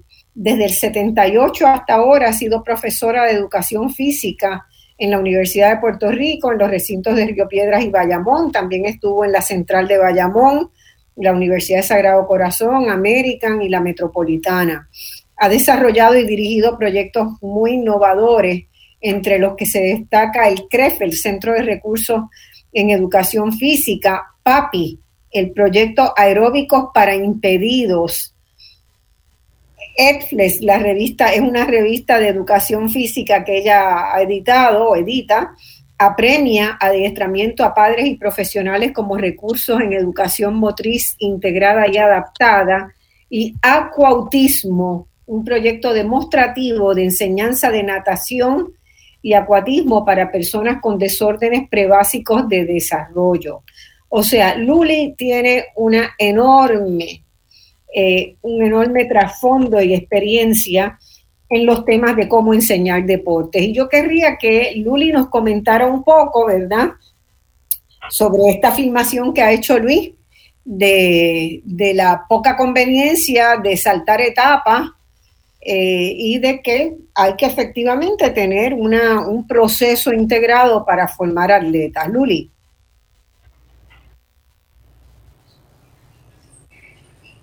No te estamos escuchando, Luli. Pues, sí, el micrófono ya está puesto. Saludos, Luis, bendiciones. Papo, gracias, Marcia, un placer de todo corazón. Pero definitivamente lo que dice Luis, que nos conocemos desde los Panamericanos, ahí fue que trabajamos juntos. Él dirigía poesía oficial y yo estaba de subdirectora técnica en los Panamericanos del 79. Así que desde la perspectiva de plan nacional, nosotros no tenemos un plan nacional y plan nacional estoy hablando de integrar todas las agencias. Sin embargo, tenemos todas las políticas públicas que defienden el que haya plan nacional. Pero la base no solamente es lo que acaba de mencionar, de escuela, para que llegue entonces a, esa categoría media para que haya el alto rendimiento, es de 0 a 5. La base del desarrollo integral tiene que ser en los proyectos de Head Start y Early Head Start. Eso está aprobado. Si el niño está de 0 a 5 completamente eh, eh, eh, desactivado, que no tiene las destrezas motoras que acaba de mencionar el compañero Luis Rivera Toledo, o sea, las destrezas fundamentales de correr, brincar, saltar, tirar, patear, atrapar, las destrezas básicas de competencias de juego, las destrezas de juego, porque se empiezan de lo sensorial a lo paralelo, a lo cooperativo y entra en lo competitivo. Ahí entonces esas etapas hay que continuarlas. Y eso no se está llevando a cabo. Lógicamente, si yo tengo un niño que está de 0 a 5, que las maestras de educación no tienen las destrezas, 99.9 de mis maestras están en un nivel de rezago, no se juega en esos niveles y me llega a kindergarten, en las escuelas, que aunque sí hay maestros de educación física y hay muchos buenos maestros de educación física, el problema es que cuando tú me llegas con un niño en kindergarten, en los primeros años de vida, del elemental hasta tercer grado, y no tienes las destrezas, si ese maestro tiene más de 250 estudiantes, va a ser bien difícil que él me pueda trabajar, pero más con eso, con la autoestima, porque si un niño no tiene las destrezas y ese maestro enfatiza en las destrezas deportivas, cuando debe ser la educación del movimiento, el movimiento corporal, el darle el concepto de la condición física, la aptitud, las destrezas de, funcionalidad de, de, de fino, motor adaptativo, todo lo que tiene que ver con la velocidad, la potencia, la agilidad, la coordinación, el balance. Si ese niño no se trabaja con eso y está rezagado, me va a estar dando trabajo para llegar entonces a esa subcategoría media de ese triángulo de desarrollo, porque la parte de arriba es la de alto rendimiento. Así que desde esa perspectiva nosotros no tenemos ese plan nacional. Países como Cuba, yo estuve en Cuba, yo como dice Luis, presidí la Federación de Triatlón de Puerto Rico en los primeros años. Yo lo logré hacer deporte olímpico, pero yo tuve que pagar, nosotros tuvimos que pagar todo el proceso de desarrollo. Yo viajé el mundo para demostrar que teníamos la calidad competitiva Así que yo empezaba con base. Yo todavía sigo haciendo, 39 años haciendo deporte de niñez temprana. Yo he tenido niños de dos meses y medio. Mi sobrina y mi tercera generación hizo tríalo, pero es que se tiene que desarrollar la base. Son deportes de alto rendimiento, pero son deportes de base como es la natación, como es el ciclismo, la carrera pedestre. Así que si nosotros no entendemos eso y no tenemos personas preparadas Estamos hablando de especialistas no solamente motriz, especialistas de entrenamiento motriz, especialistas que dirijan las ligas, que están fiscalizadas por las federaciones, básicamente, las ligas y los clubes. El Departamento de Recreación y Deporte tiene la ley 8, que es la ley de política pública, y establece el deporte escolar. Si yo en las escuelas no tengo un deporte escolar, que no lo tengo organizado a través de educación, porque educación concentra en la educación, la educación del movimiento, la educación del vida, de este, estilos de vida saludables, y entonces entran a las ligas y a los clubes para que Recreación y Deporte los adopte y desarrolle el deporte escolar porque tiene la injerencia de entrar a educación. Miren la disyuntiva que hay. Terrible. Y además de eso, tengo un comité olímpico que le damos millones de dólares, que no es suficiente, perdónenme, a mí me costaba 300 mil dólares por esos cuatro años tratar de llevar a Carlos Lomba y a Fabiola Carón, que fueron los dos atletas de alto rendimiento que yo tuve en los Panamericanos del 95. Y a mí me costaba 300 mil dólares correr 26 eventos de trialo, más los eventos de niñez temprana, más la fase administrativa, que no nos pagan nada, como dice Luis. Yo no tenía presupuesto. Si el Comité Olímpico le daba a Luis 80 mil para desarrollar todo lo que él está diciendo, no hay un apoyo multitudinario, interdisciplinario, transdisciplinario de todas las agencias que competen. Porque el problema que tenemos en nuestro país es que aceleramos tanto, como dice Luis, ese proceso de desarrollo, porque eso es genético también. El que tiene la genética de fibra blanca y fibra roja es bueno para velocidad o para, o para este, eh, fuerza o para potencia. Y nosotros tenemos que estar claros, porque yo invierto miles de dólares en una persona que no tiene esa genética, perdónenme, por más entrenamiento que tenga, por más bueno que sea el entrenador, va a ser bien complejo. Así que eso es algo que nosotros tenemos que dilucidar como ente, como ente deportivo, como ente educativo, como ente social, como ente emocional, especialmente con la salud mental. Así que, Marcia, yo coincido con Sara, con David, que era un mi solidario. Sara siempre me llamaba para todas las actividades de desarrollo motriz, lo mismo que David. David no me daba cita, yo entraba por esa puerta y David me decía, entra, ¿qué es lo que qué es lo que vamos a trabajar? Y él me ayudó con una serie de triálogos.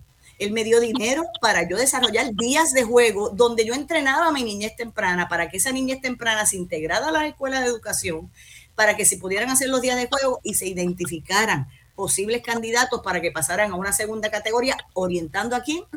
A papá y mamá. La base tiene que ser la educación temprana de padres y madres, porque esos son los que me presionan excesivamente y mis entrenadores que no tienen la base son los entrenadores que nos presionan mental, emocional y social. Y ya lo vimos, ¿cierto, Luis? Lo vimos con Simon Biles. Ya se abrió la caja de Pandora. La presión mental es excesivamente, porque esos niños están 24 horas, 7 días a la semana, 365 años en todo su proceso de desarrollo deportivo y cuando llegan unos niveles de presión excesiva, con la falta de respeto, con la falta de consideración y con las críticas excesivas en vez de constructivas, esos jóvenes se destrozan. Bueno, tú has dicho muchas cosas ahí que son muy importantes, Luli, muy, muy importantes. Eh, yo quiero empezar a desglosar algunas preguntas clave. ¿Verdad? Tú luchaste muchísimo, fuiste la madre de la legislación eh, que asignaba maestros, que disponía para la asignación de maestros de deporte en todas las escuelas del país. ¿Eso es una realidad o no? Bueno, yo acabo de llamar, yo acabo de llamar a Ani Marrero, que es la que está en educación, fue directora del Departamento de Recreación de, Educación, y ahora mismo ella me acaba de decir que sí hay 1.600 maestros en las escuelas. Hay maestros en todas las escuelas del país. Y hay, un, hay una especie de protocolo, prontuario, plan. Hay estándares. Documento maestro de cómo va a ser esa estrategia. ¿Eso se está trabajando? Los mejores estándares los tiene la profesión de nosotros. La única ley que protege la educación física que es la ley 146, la tenemos nosotros. El problema es que es ley muerta, porque se supone que fuera de kinder a cuarto año, requisito, tres días a la semana mínimo, porque son cinco días a la semana.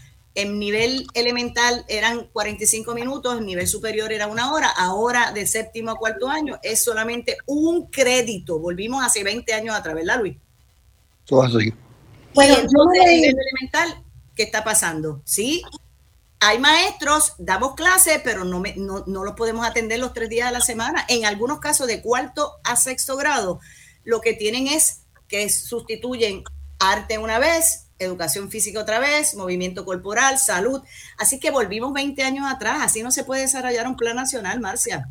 Ah, yo estoy totalmente de acuerdo. Yo me leí ese, esa iniciativa para el mejoramiento escolar que han puesto en marcha en el Departamento de Educación, supuestamente para el desarrollo integral este, de nuestros niños, niñas y jóvenes, y realmente ni los deportes ni la enseñanza de las artes, de las artes en general, de verdad, de las bellas artes, la música, este, la danza, la pintura, nada de eso está integrado ahí. Ahí puede ser que aparezca una especie de, de polkadots, ¿verdad? De, de una salpicadura, pero no hay una integración de eso.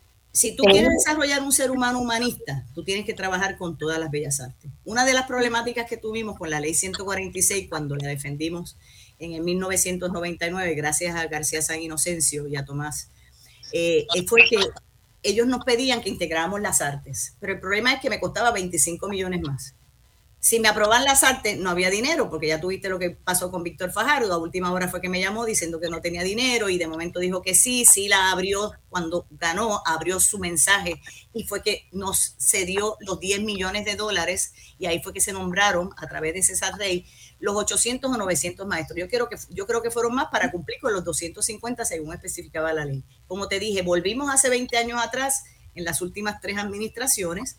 Así que de esa perspectiva, el arte el arte quedó completamente rezagada. Si tú no tienes maestros de música, si tú no tienes maestros de arte, si tú no tienes maestros de salud, si tú no tienes maestros de, teatro, como teníamos nosotros, si Marcia, tú y yo estudiamos para la época en donde había, eh, había teatro, había música, había clubes, porque tú no puedes cubrir todas las clases que, se supone que... Un teatro rodante de la universidad. A mí me dio Daria Pérez Garay me dio clase y, y, y, yo, yo me sentía, con, tú sabes, como, como si estuviera en un teatro. Y, Margarita me dio música, y, pero eran clubes después de las horas en horario extendido. Y es un Marcia, Marcia y, Marcia y Luli. Miren, es que si me quedo, si me quedo con él, me puedo ahogar. Ah, tienen, tienen 4 mil millones de dólares de presupuesto en educación. Eh, no tienen dinero para el programa de educación física y los otros programas de cultura, música y demás, que son bases. La decepción escolar en nuestro país ya no dan esa estadística. Todo eso que no le están poniendo dinero, que ustedes han señalado, cuando un niño está en la escuela y es parte de esos programas, lo menos que piensa es en darse de baja o sacar malas notas. Al contrario, quiere mantenerse en la escuela para estar con sus amigos, para estar con sus compañeros, para estar con el que conoció en primero o segundo grado y todavía sigue siendo su compañero, para representar esa escuela. Nos perdimos eso, nos perdimos eso y yo le pido al gobierno, si nos escucha, que si no nos quieren dar los 1.600 maestros para tenerlos en los tres niveles, que no nos den nada para el nivel superior y nos bajen y nos atiendan a los niños en la escuela elemental y en la escuela intermedia. Cuando ellos vean lo que va a significar esa pega de esos programas nuevamente de atletismo a través de, de los field day, de programas de baloncesto jugándose en las mismas canchas de, los de, de, de, la, de, esa escuela, ese nombre de la escuela al frente. Tenemos un sistema de transportación y no lo queremos poner en la disposición de una vez escogidos los equipos representativos de esas escuelas se puedan mover en la región, en la misma región, no tanto en, en, en, en el nivel estatal.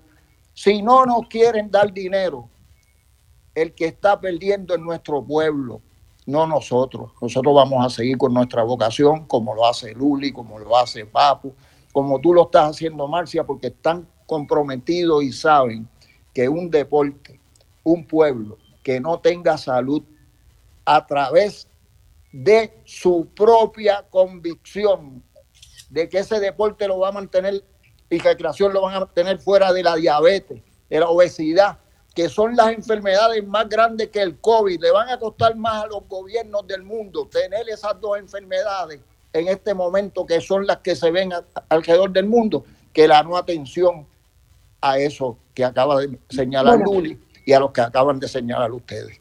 Ahora la que voy a reventar si no hablo soy yo. Suerte.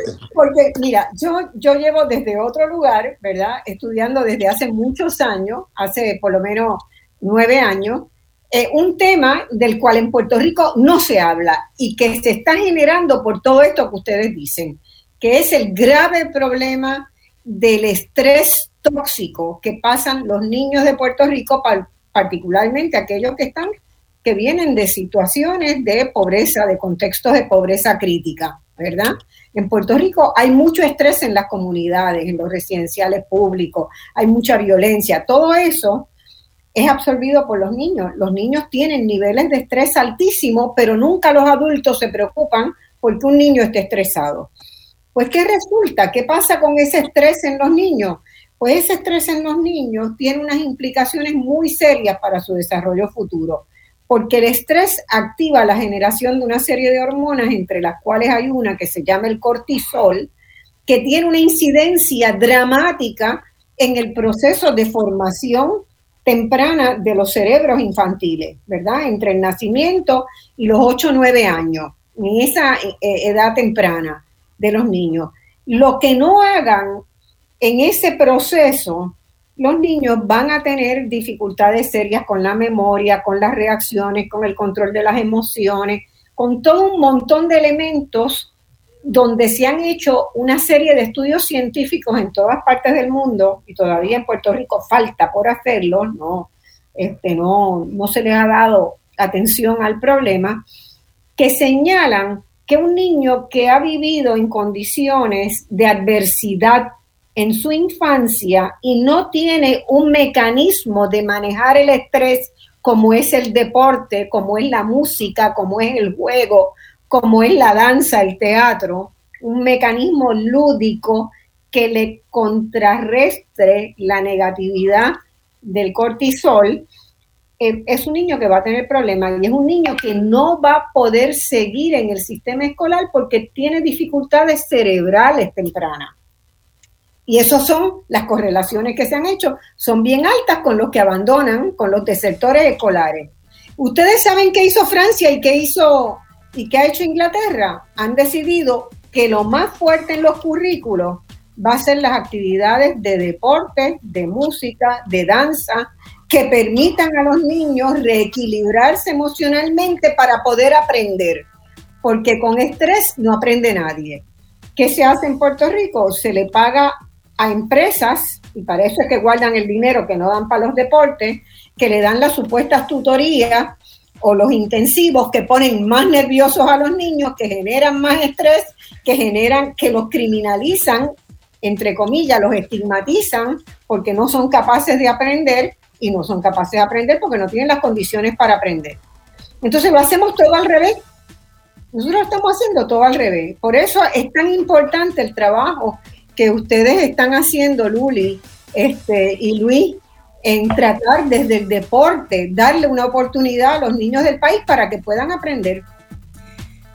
Luli. Este, yo, yo Perdona, Luis. Eh, no, yo, yo quisiera, Luli, que te unas a mí y declarar presidenta honoraria a Marcia. ¿De, qué? De, mi casa. sí, presidenta honoraria porque, Marcia, nosotros, nosotros necesitamos que, se unan al bienestar de nuestra juventud, de nuestra niñez. Programas como tú, como el que tú tienes, eh, el pensamiento de Papo, y de otras personas porque nosotros sabemos que no estamos engañando a, nuestro gobierno. Nosotros sabemos que no le estamos robando el dinero a, nuestro gobierno. Nosotros sabemos que lo que le pasó a Simón Biles no es solamente ese estrés del deporte, sino que tuvo una federación donde uno de sus médicos le metieron 124 años de prisión porque tenían a niñas entre 100 y 300 que habían sido violadas. Sí. Eh, bueno, eh, ustedes no se me van, me están poniendo la música de la, de, la pausa, no se me vayan ninguno, quédense todos ahí, invitamos a Carlos Santiago que se una también al, al programa ahora. Seguimos en un minuto después de la pausa. Gracias, Luis, pero no te vayas.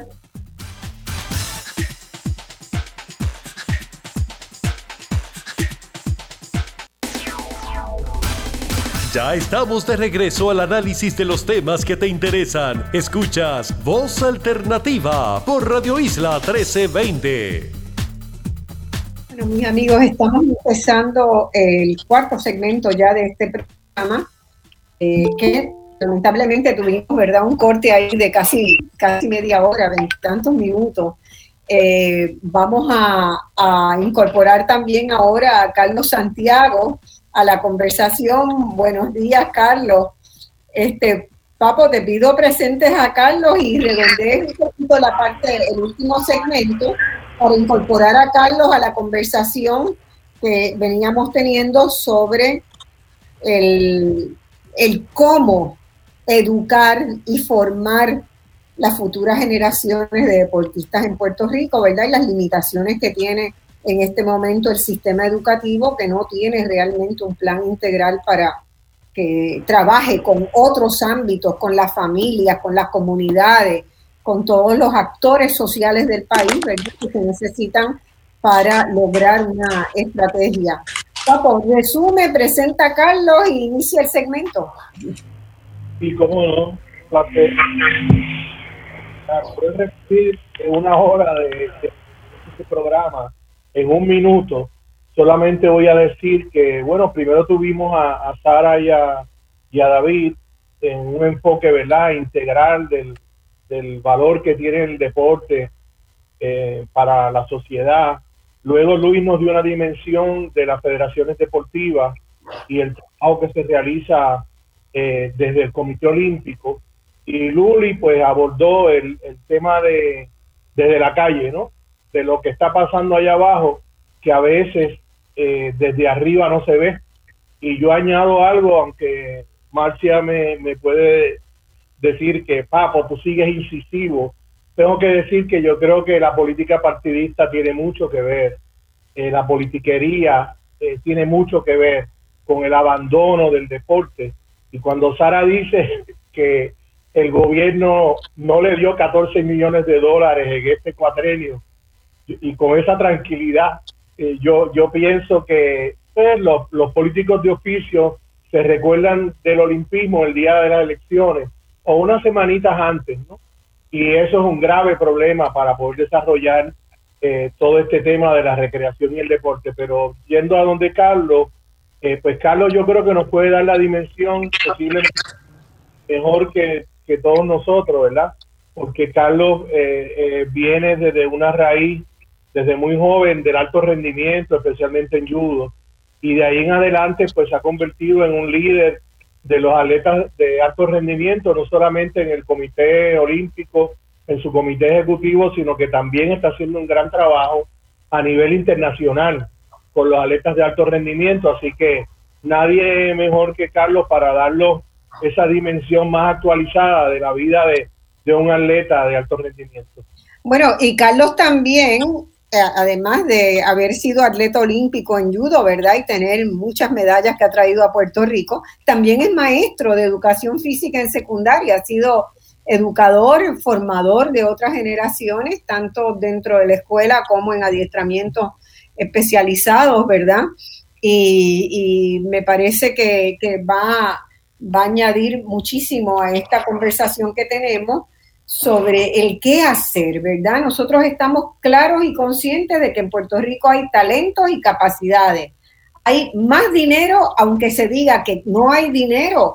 El problema es cuáles son las prioridades, cómo se usa el dinero y lo que se pierde por corrupción por estas gestiones gubernamentales que hemos tenido que no han sido transparentes para nada, ¿verdad? Y los casos en los tribunales este, lo demuestran, no tenemos que, discutirlo más allá de eso.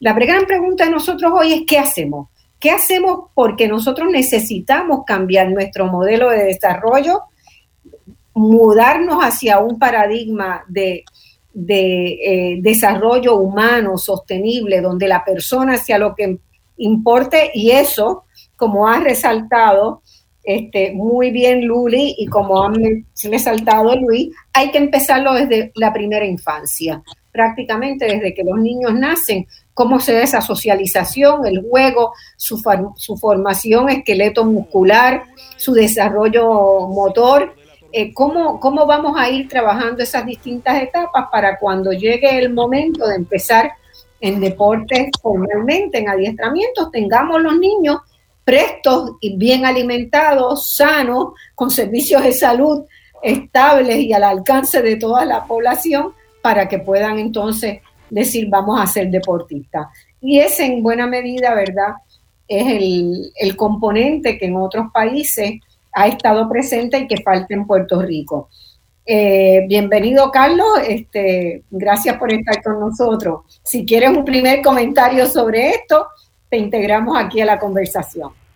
Wow, e-, esa parte es interesante, ¿no? Yo creo que Luis y Luis tiene más, más, experiencia que yo en ese aspecto de, desarrollo desde la niñez, ¿verdad?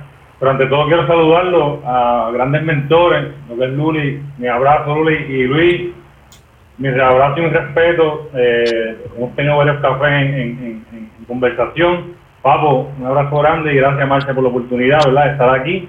Eh, yo creo que tenemos que partir de la premisa que yo desde el punto de vista de los atletas, ¿viste? vengo de un, de un ambiente deportivo de alto rendimiento, pasé por una etapa de, desarrollo bien particular, ¿verdad? Eh, con programas de, desarrollo de la niñez, que era eh, empecé en San José allí con, con Luis Martínez, fue abanderado en 92 y, y con Joséito Pérez, entrenador de mucha experiencia, mano, en un rinconcito que nos dejaban allí, el departamento de la vivienda, ¿verdad? Eh, en, San José y en Crisantemo, el, edificio que implotaron, el primer edificio que implotaron, ¿verdad? Y ahí era bien interesante, ¿verdad? Porque tú estabas eh, dando clase allí, obviamente venían los, los, líderes comunitarios y te decían, hoy, hoy, no, hoy no hay judo porque hoy va a haber guerra había todo ese respeto, ¿verdad? Pero eh, creciendo en ese, en ese aspecto, obviamente, eh, el desarrollo en, que todavía hace falta, esas transiciones dentro de esa pirámide de buscar ese alto rendimiento, ¿verdad? Creo que uno lo va descubriendo por eh, propiamente. Yo creo que yo fui olímpico y me gustó el ambiente de alto rendimiento porque en mi club entrenaban atletas de alto rendimiento. Y yo veía, por ejemplo, en, ese desarrollo del deporte, ¿verdad? Desde la niñez hasta el alto rendimiento, veía a mi, a mi entrenador, que fue abanderado, eh, Luis Martínez, ¿verdad? En, esto, en esos periódicos, en los periódicos saliendo, ¿no? Que cogió medalla de oro en, el 90 y en el, en el 89, en el 92, 93, por ahí, cogía medallas y salía en el periódico y yo estaba bien emocionado porque era mi maestro y yo quería emularlo, ¿verdad? Y, y eso fue parte de mi desarrollo como deportista. Yo creo que hay que, a ver, hay que preguntarle a cada uno de esos atletas de alto rendimiento, hacer el estudio de cómo ellos llegaron a ser olímpicos. Porque yo creo que cada uno de ellos tuvo, tuvo un desarrollo diferente, no, no tan planificado ni tan estructurado como el Estado, como si la federación eh, los guiara hasta ahí. Por ejemplo, en el caso de Puerto Rico, nosotros en judo, que es mi expertise, llevamos tres atletas. Y cualquiera que pensaría, el, deporte judo está bien, bien estructurado porque tiene tres atletas. Dominicana, que obviamente estuvimos hablando del, presupuesto dominicana en un momento dado, estoy aquí gozándome el programa, mucho más presupuesto, llevó un solo atleta de judo. México, estamos hablando de México que se invierte un montón de dinero, que hay un montón de clubes, llevó un solo atleta. Eh, Guatemala, que la, la, ganancia en el deporte allí, la inversión en el deporte es mucho más grande, llevó un solo atleta, pero casualmente esa atleta de Guatemala y México fue por cuota, no porque entró directamente, fue con un white card. Eh, Finlandia, nosotros estuvimos en Finlandia antes de ir para Tokio, un país de Europa primermundista, que todo el mundo pensaría que, están ahí, y el deporte en, Europa es, mucho más estructurado que acá no llevo ninguna atleta de judo. Pero cuando vienes a ver cómo fue la estructura, tenemos cuatro, disculpa, tenemos a Luis, el ciego, también, que es paralímpico. Pero cuando vemos cómo se hizo o cómo llegó cada uno de esos atletas a, a, ese nivel, fueron con proyectos individuales que ellos mismos se gestionaron. Obviamente hubo mucha mucha participación de gestión en cuestión de eh, federativo, cuando buscan este papel acá, inscríbeme por acá, pero la planificación de dónde iban, cuándo iban, buscar sus oficiadores, muchas veces buscar esos fondos, que, el, casi 100% viene del Comité Olímpico y algunos del DRD, pero ese, esos fondos adicionales para poder llevar su equipo completo, eh, terapeuta, tener un psicólogo, tener una persona que pueda manejar las redes ese es otro, otro, otra dimensión que hay que buscarlo aparte, ¿verdad? Y, obviamente quedarte con algo, porque cuando tú te retiras, ese retiro deportivo no existe, ¿no? Y, eso el atleta tiene que, nosotros como atleta tenemos que verlo, partiendo, partiendo de la premisa que el atleta, primero, ante todo, es un ser humano igual que todos nosotros, que tenemos que trabajar, tenemos que tener un retiro también, que tenemos que tener un aspecto psicológico, tenemos que tener eh, una, una, una paz dentro del proceso laboral, y esto es el trabajo de ellos. ¿Qué quiere decir esto? Que, que sabemos que nos sacrificamos porque nos lastimamos, es, inherente al, deporte, ¿verdad? Eh, tenemos que viajar, que tenemos que quedarnos en aeropuertos, perdemos vuelo, eh, nos cansamos. Eso sí que es inherente, pero más allá de eso, caramba, que nos puedan gestionar eh, las inscripciones que estén a tiempo, que podamos tener dinero para comer, esas dietas, pues eso yo creo que es la parte que tenemos que tener, que tenemos que ser bien celosos y, estar bien pendientes a eso, ¿verdad? tienes toda la razón en eso, es, insólito que eso no exista, ¿verdad? Y yo justamente la pregunta que te iba a hacer, tú te adelantaste a, contestarla, es que uno de afuera tiene la percepción, y así lo vivimos, alguna gente que dimos apoyo para que distintos atletas pudieran ir y salir, que se depende demasiado de la solidaridad de las redes familiares, de las redes comunitarias, para que los atletas puedan hacer un entrenamiento, para que puedan dar un paso, para o sea, toda esa parte eh, es este el deporte en Puerto Rico existe porque la sociedad puertorriqueña lo sostiene, no porque tenga realmente un reconocimiento de las autoridades de gobierno y de los presupuestos de que es esencial para el desarrollo del país. Sí, y ahora bien, yo creo que, eh, que tiene que quedar bien, o sea, bastante claro, ¿no? Cuando ya es alto rendimiento, que tiene algún tipo de resultado y se vislumbra, pues yo creo que ya el Estado o el Comité Olímpico absorbe eh, casi 100% porque eh, todos estos atletas que fueron... Pero tienes que llegar ahí. Por más o por menos recibieron una mesada, eh, recibieron eh, ayuda de SACE, aunque SACE es el, el, centro médico de, del atleta que queda en Salinas, ¿verdad? que ellos quieran o no, pero estaban ahí eh, eh, puestos para el problema, ¿verdad? Eh, tenían sus ayudas, tenían todo. Pero yo creo que la, parte difícil es llegar, ¿verdad? A ese, a ese tope. Yo, yo estuve un momento dado, Marcia, en la Escuela del Deporte de San Juan, ¿verdad? Una escuela muy buena, tiene buenas facilidades, la educación es de primera, el área deportiva es de primera, no sé si han, han podido, tener la oportunidad de ir. Yo tenía atletas que llegaban, eran campeones nacionales, campeones de Junior National, pero cuando llegaban a la universidad, ese casi un 100% se retiraba del deporte. No tienen esa motivación, ¿verdad?, para, para seguir.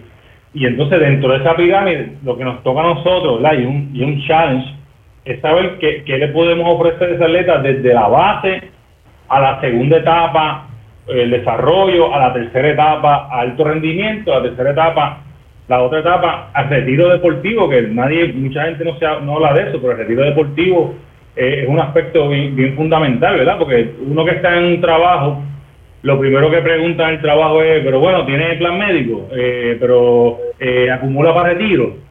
Al atleta no se le pregunta eso, ni, ni se le ofrece esa, esa alternativa, ¿verdad? Que sería bueno pensar en eso también y la ley lo, dispone, ¿verdad? Le dispone, hay una, hay una, hay unos artículos eh, medio sombríos, ¿verdad? Donde se supone que el, el, el BRD junto al Comité Olímpico busquen la manera para, para hacerlo.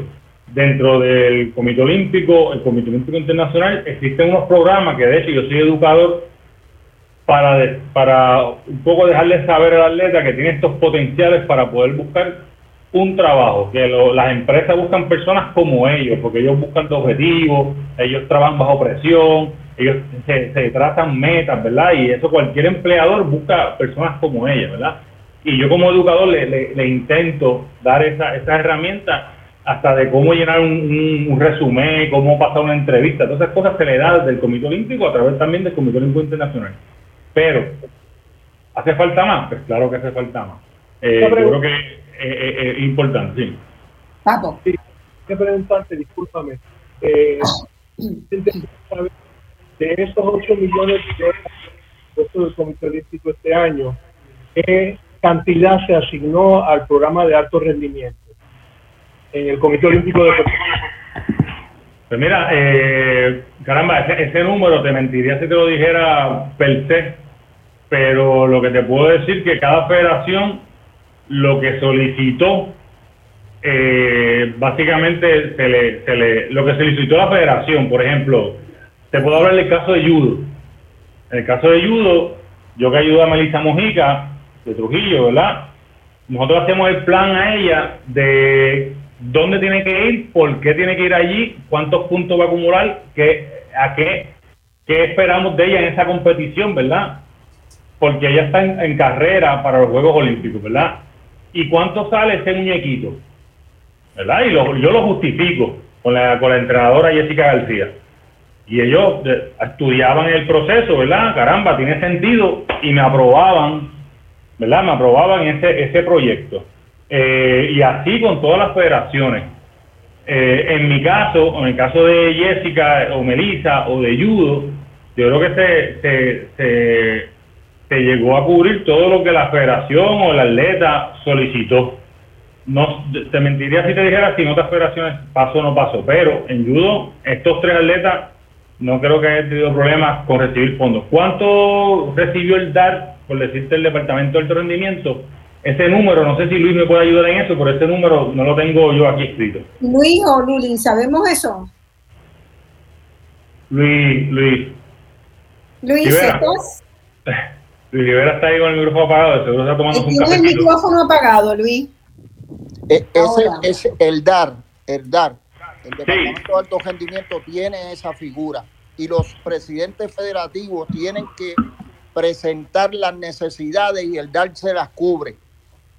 Eso se ha hecho así y desde los tiempos de Cardona para acá, yo creo que es cuando más ha mejorado todo eso. Después con Sara, David, pero miren esta, este dato que les voy a dar por si siguen teniendo dudas de lo económico. En Europa, un estudio encontró este año, cuando la pandemia, un estudio encontró que el deporte contribuye más del 2% al Producto Interior Bruto en Europa más importante que varios sectores económicos tradicionales.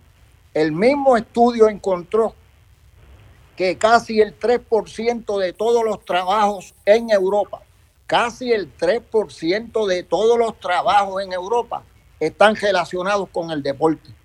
El deporte es una gran fuente de empleo.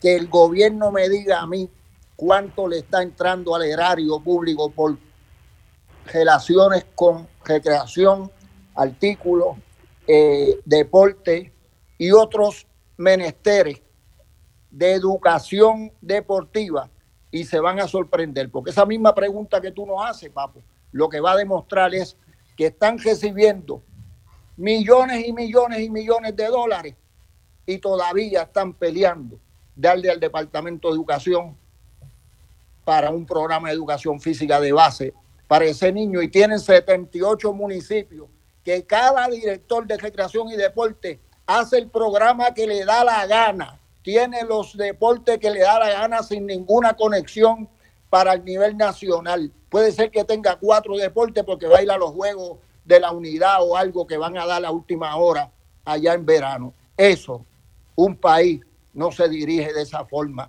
Un país se le pide si yo doy el dinero, como es el gobierno, educación, ponte para tu número, municipio, póngase para tu número, y le digo al que me representa ministerialmente, al Departamento de Recreación y Deporte, yo no te necesito a ti para darle chavo a uno que va a dar un viaje a Estados Unidos para representar un equipo.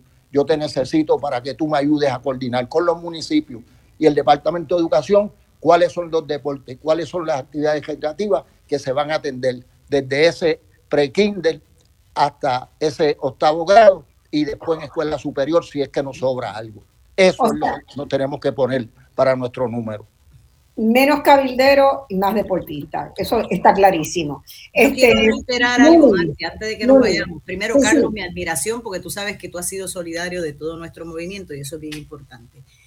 Nosotros podemos vivir de el deporte y podemos vivir del arte. Eso está claro. Nosotros somos un país de 100 por 35 que tenemos un potencial inmenso. Y hemos viajado el mundo, ¿verdad, Carlos? Luis. Y no hay nada como nuestra patria. ¿Ok? El problema básico es que cuando tú puedes desarrollar un programa de base, que tú puedas demostrarle al país el potencial que nosotros tenemos, no hay nada que pague el mercadeo que esa niña parada en aquel podio con una medalla de oro y la maga aquí a mí me cuesta millones y millones y millones de dólares en mercadeo, nada más en mercadeo. Eso es importante que lo entendamos y que estemos en la tarima con los grandes, ocho personas representando a nuestra patria borincana, nosotros podemos hacerlo como lo hace Cuba y los países grandes que viven del deporte. Así que es importante que entendamos que el atleta de alto rendimiento se tiene que apoyar 100%, pero esa base se tiene que integrar a ese plan nacional. Ya es hora, eh, nos estamos quedando chiquitititos. Recreación y deporte debe recibir más dinero, porque ellos, la, la base es fiscalizar ubicar, supervisar, esa es la función, apoyar nuestras instituciones, nuestro programa educativo. El Departamento de Educación Pública ya está bien, tiene que tener un programa solidario que se integre en transdisciplinario, especialmente con los problemas de salud mental y emocional que yo estoy teniendo en nuestra clientela y más ahora que ahora me van a llegar a las escuelas y eso va a ser un desastre desde el punto de vista mental, emocional y cultural. Así que Carlos tiene toda la razón, yo creo que ya es hora de que tengamos que poner la, ponernos las pilas. Eh, no, solamente, no solamente podemos vivir del deporte, ¿verdad? El deporte tiene que ser una piedra angular de una nueva forma de vida, de un nuevo Puerto Rico. Tú hablabas, este, Carlos, de, este, de, lo que, de lo que mueve y Luis también lo señalaba de lo que mueve el deporte. Todas las tiendas que venden desde pantalones, blusas, tenis, todo eso es parte de una industria del deporte. Pero ¿cómo se recupera por el deporte? ¿Verdad? Ahí es donde está el fallo. No hay formas de que todo eso que mueve el deporte alimente al deporte. ¿Verdad? Eh, no pasa por la contabilidad del deporte. De alguna manera tenemos que pensar para que pase, para que esté ahí. Yo le digo otra cosa, cuando uno viaja, yo también viajo mucho, no por el deporte, viajo mucho por mi trabajo académico, pero cuando uno viaja a otro país e inmediatamente me preguntan que de dónde soy porque tengo un acento distinto y digo de Puerto Rico, me dicen dos cosas. Qué tremendos equipos de baloncesto siempre ha tenido Puerto Rico. O me preguntan por Piculín. o sea, yo he tenido cuando Piculín estaba en la cima, me han preguntado por Piculín en Argentina, en Uruguay, donde quiera que Piculín ha jugado. Ha dejado una estela, dejó una estela. O me preguntan por los cantantes nuestros, ¿verdad? Por Calle 13, antes por Daddy Yankee, por, lo, por la música, por la cultura, por el arte.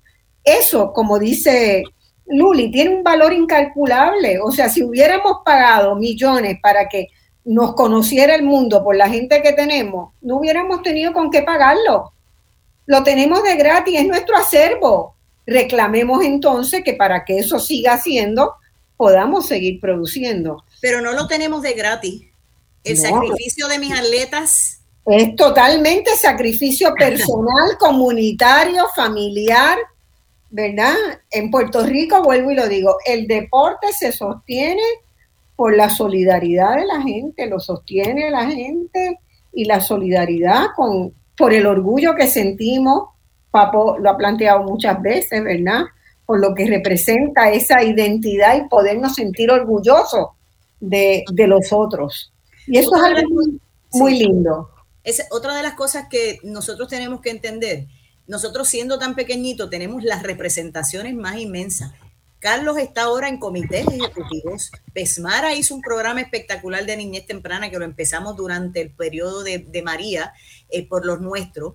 Y no solamente eso, o sea, durante todo el proceso Sara se ha destacado como mujer. Cuando yo era presidenta de la Federación de Triatlón, que estábamos tratando de demostrar que teníamos la calidad olímpica, yo era la única mujer. Y eso es bien importante que entiendan. El 10% nada más de las mujeres son las que estamos integrados en, el movimiento olímpico. Yo necesito desarrollar más, más atletas, más, eh, más entrenadores. Yo tengo que trabajar el transdisciplinario, masajista, psicólogo, social. Las universidades se tienen que integrar. Basta ya. Tenemos que desarrollar especialistas que nos ayuden con los atletas desde abajo. Yo no hablo de esa pirámide arriba, desde abajo. Si yo desde abajo. Bueno, ya el potencial lo logramos. Me dicen que nos tenemos que ir. Les agradezco mucho, muchísimo a Luis, a Papo, a Carlos, a Luli. Y a Luli le digo que el sábado que viene, mi nieta de nueve años participa en su primer triatlón. ¡Qué bella! ya tengo Voy la a ella. pequeña. Voy a ella y tiene la genética para seguir adelante, ¿verdad, Papo? nuestros atletas ella es nadadora, baila, ha hecho ballet, toca violín, corre bicicleta y ahora va, y también ha, participado ya en la escuela en atletismo y va a hacer su primer trialo el, próximo sábado. Así que vamos formando por ahí, desde abajo para arriba. Un abrazo a todos y muchas, muchas gracias por estar aquí. Voz Alternativa es un programa abierto que quiere contar con ser un espacio de encuentro para lo que ustedes necesiten. Cuenten con nosotros. Gracias. Gracias. Gracias, Papo. Vale, abrazo. Chao.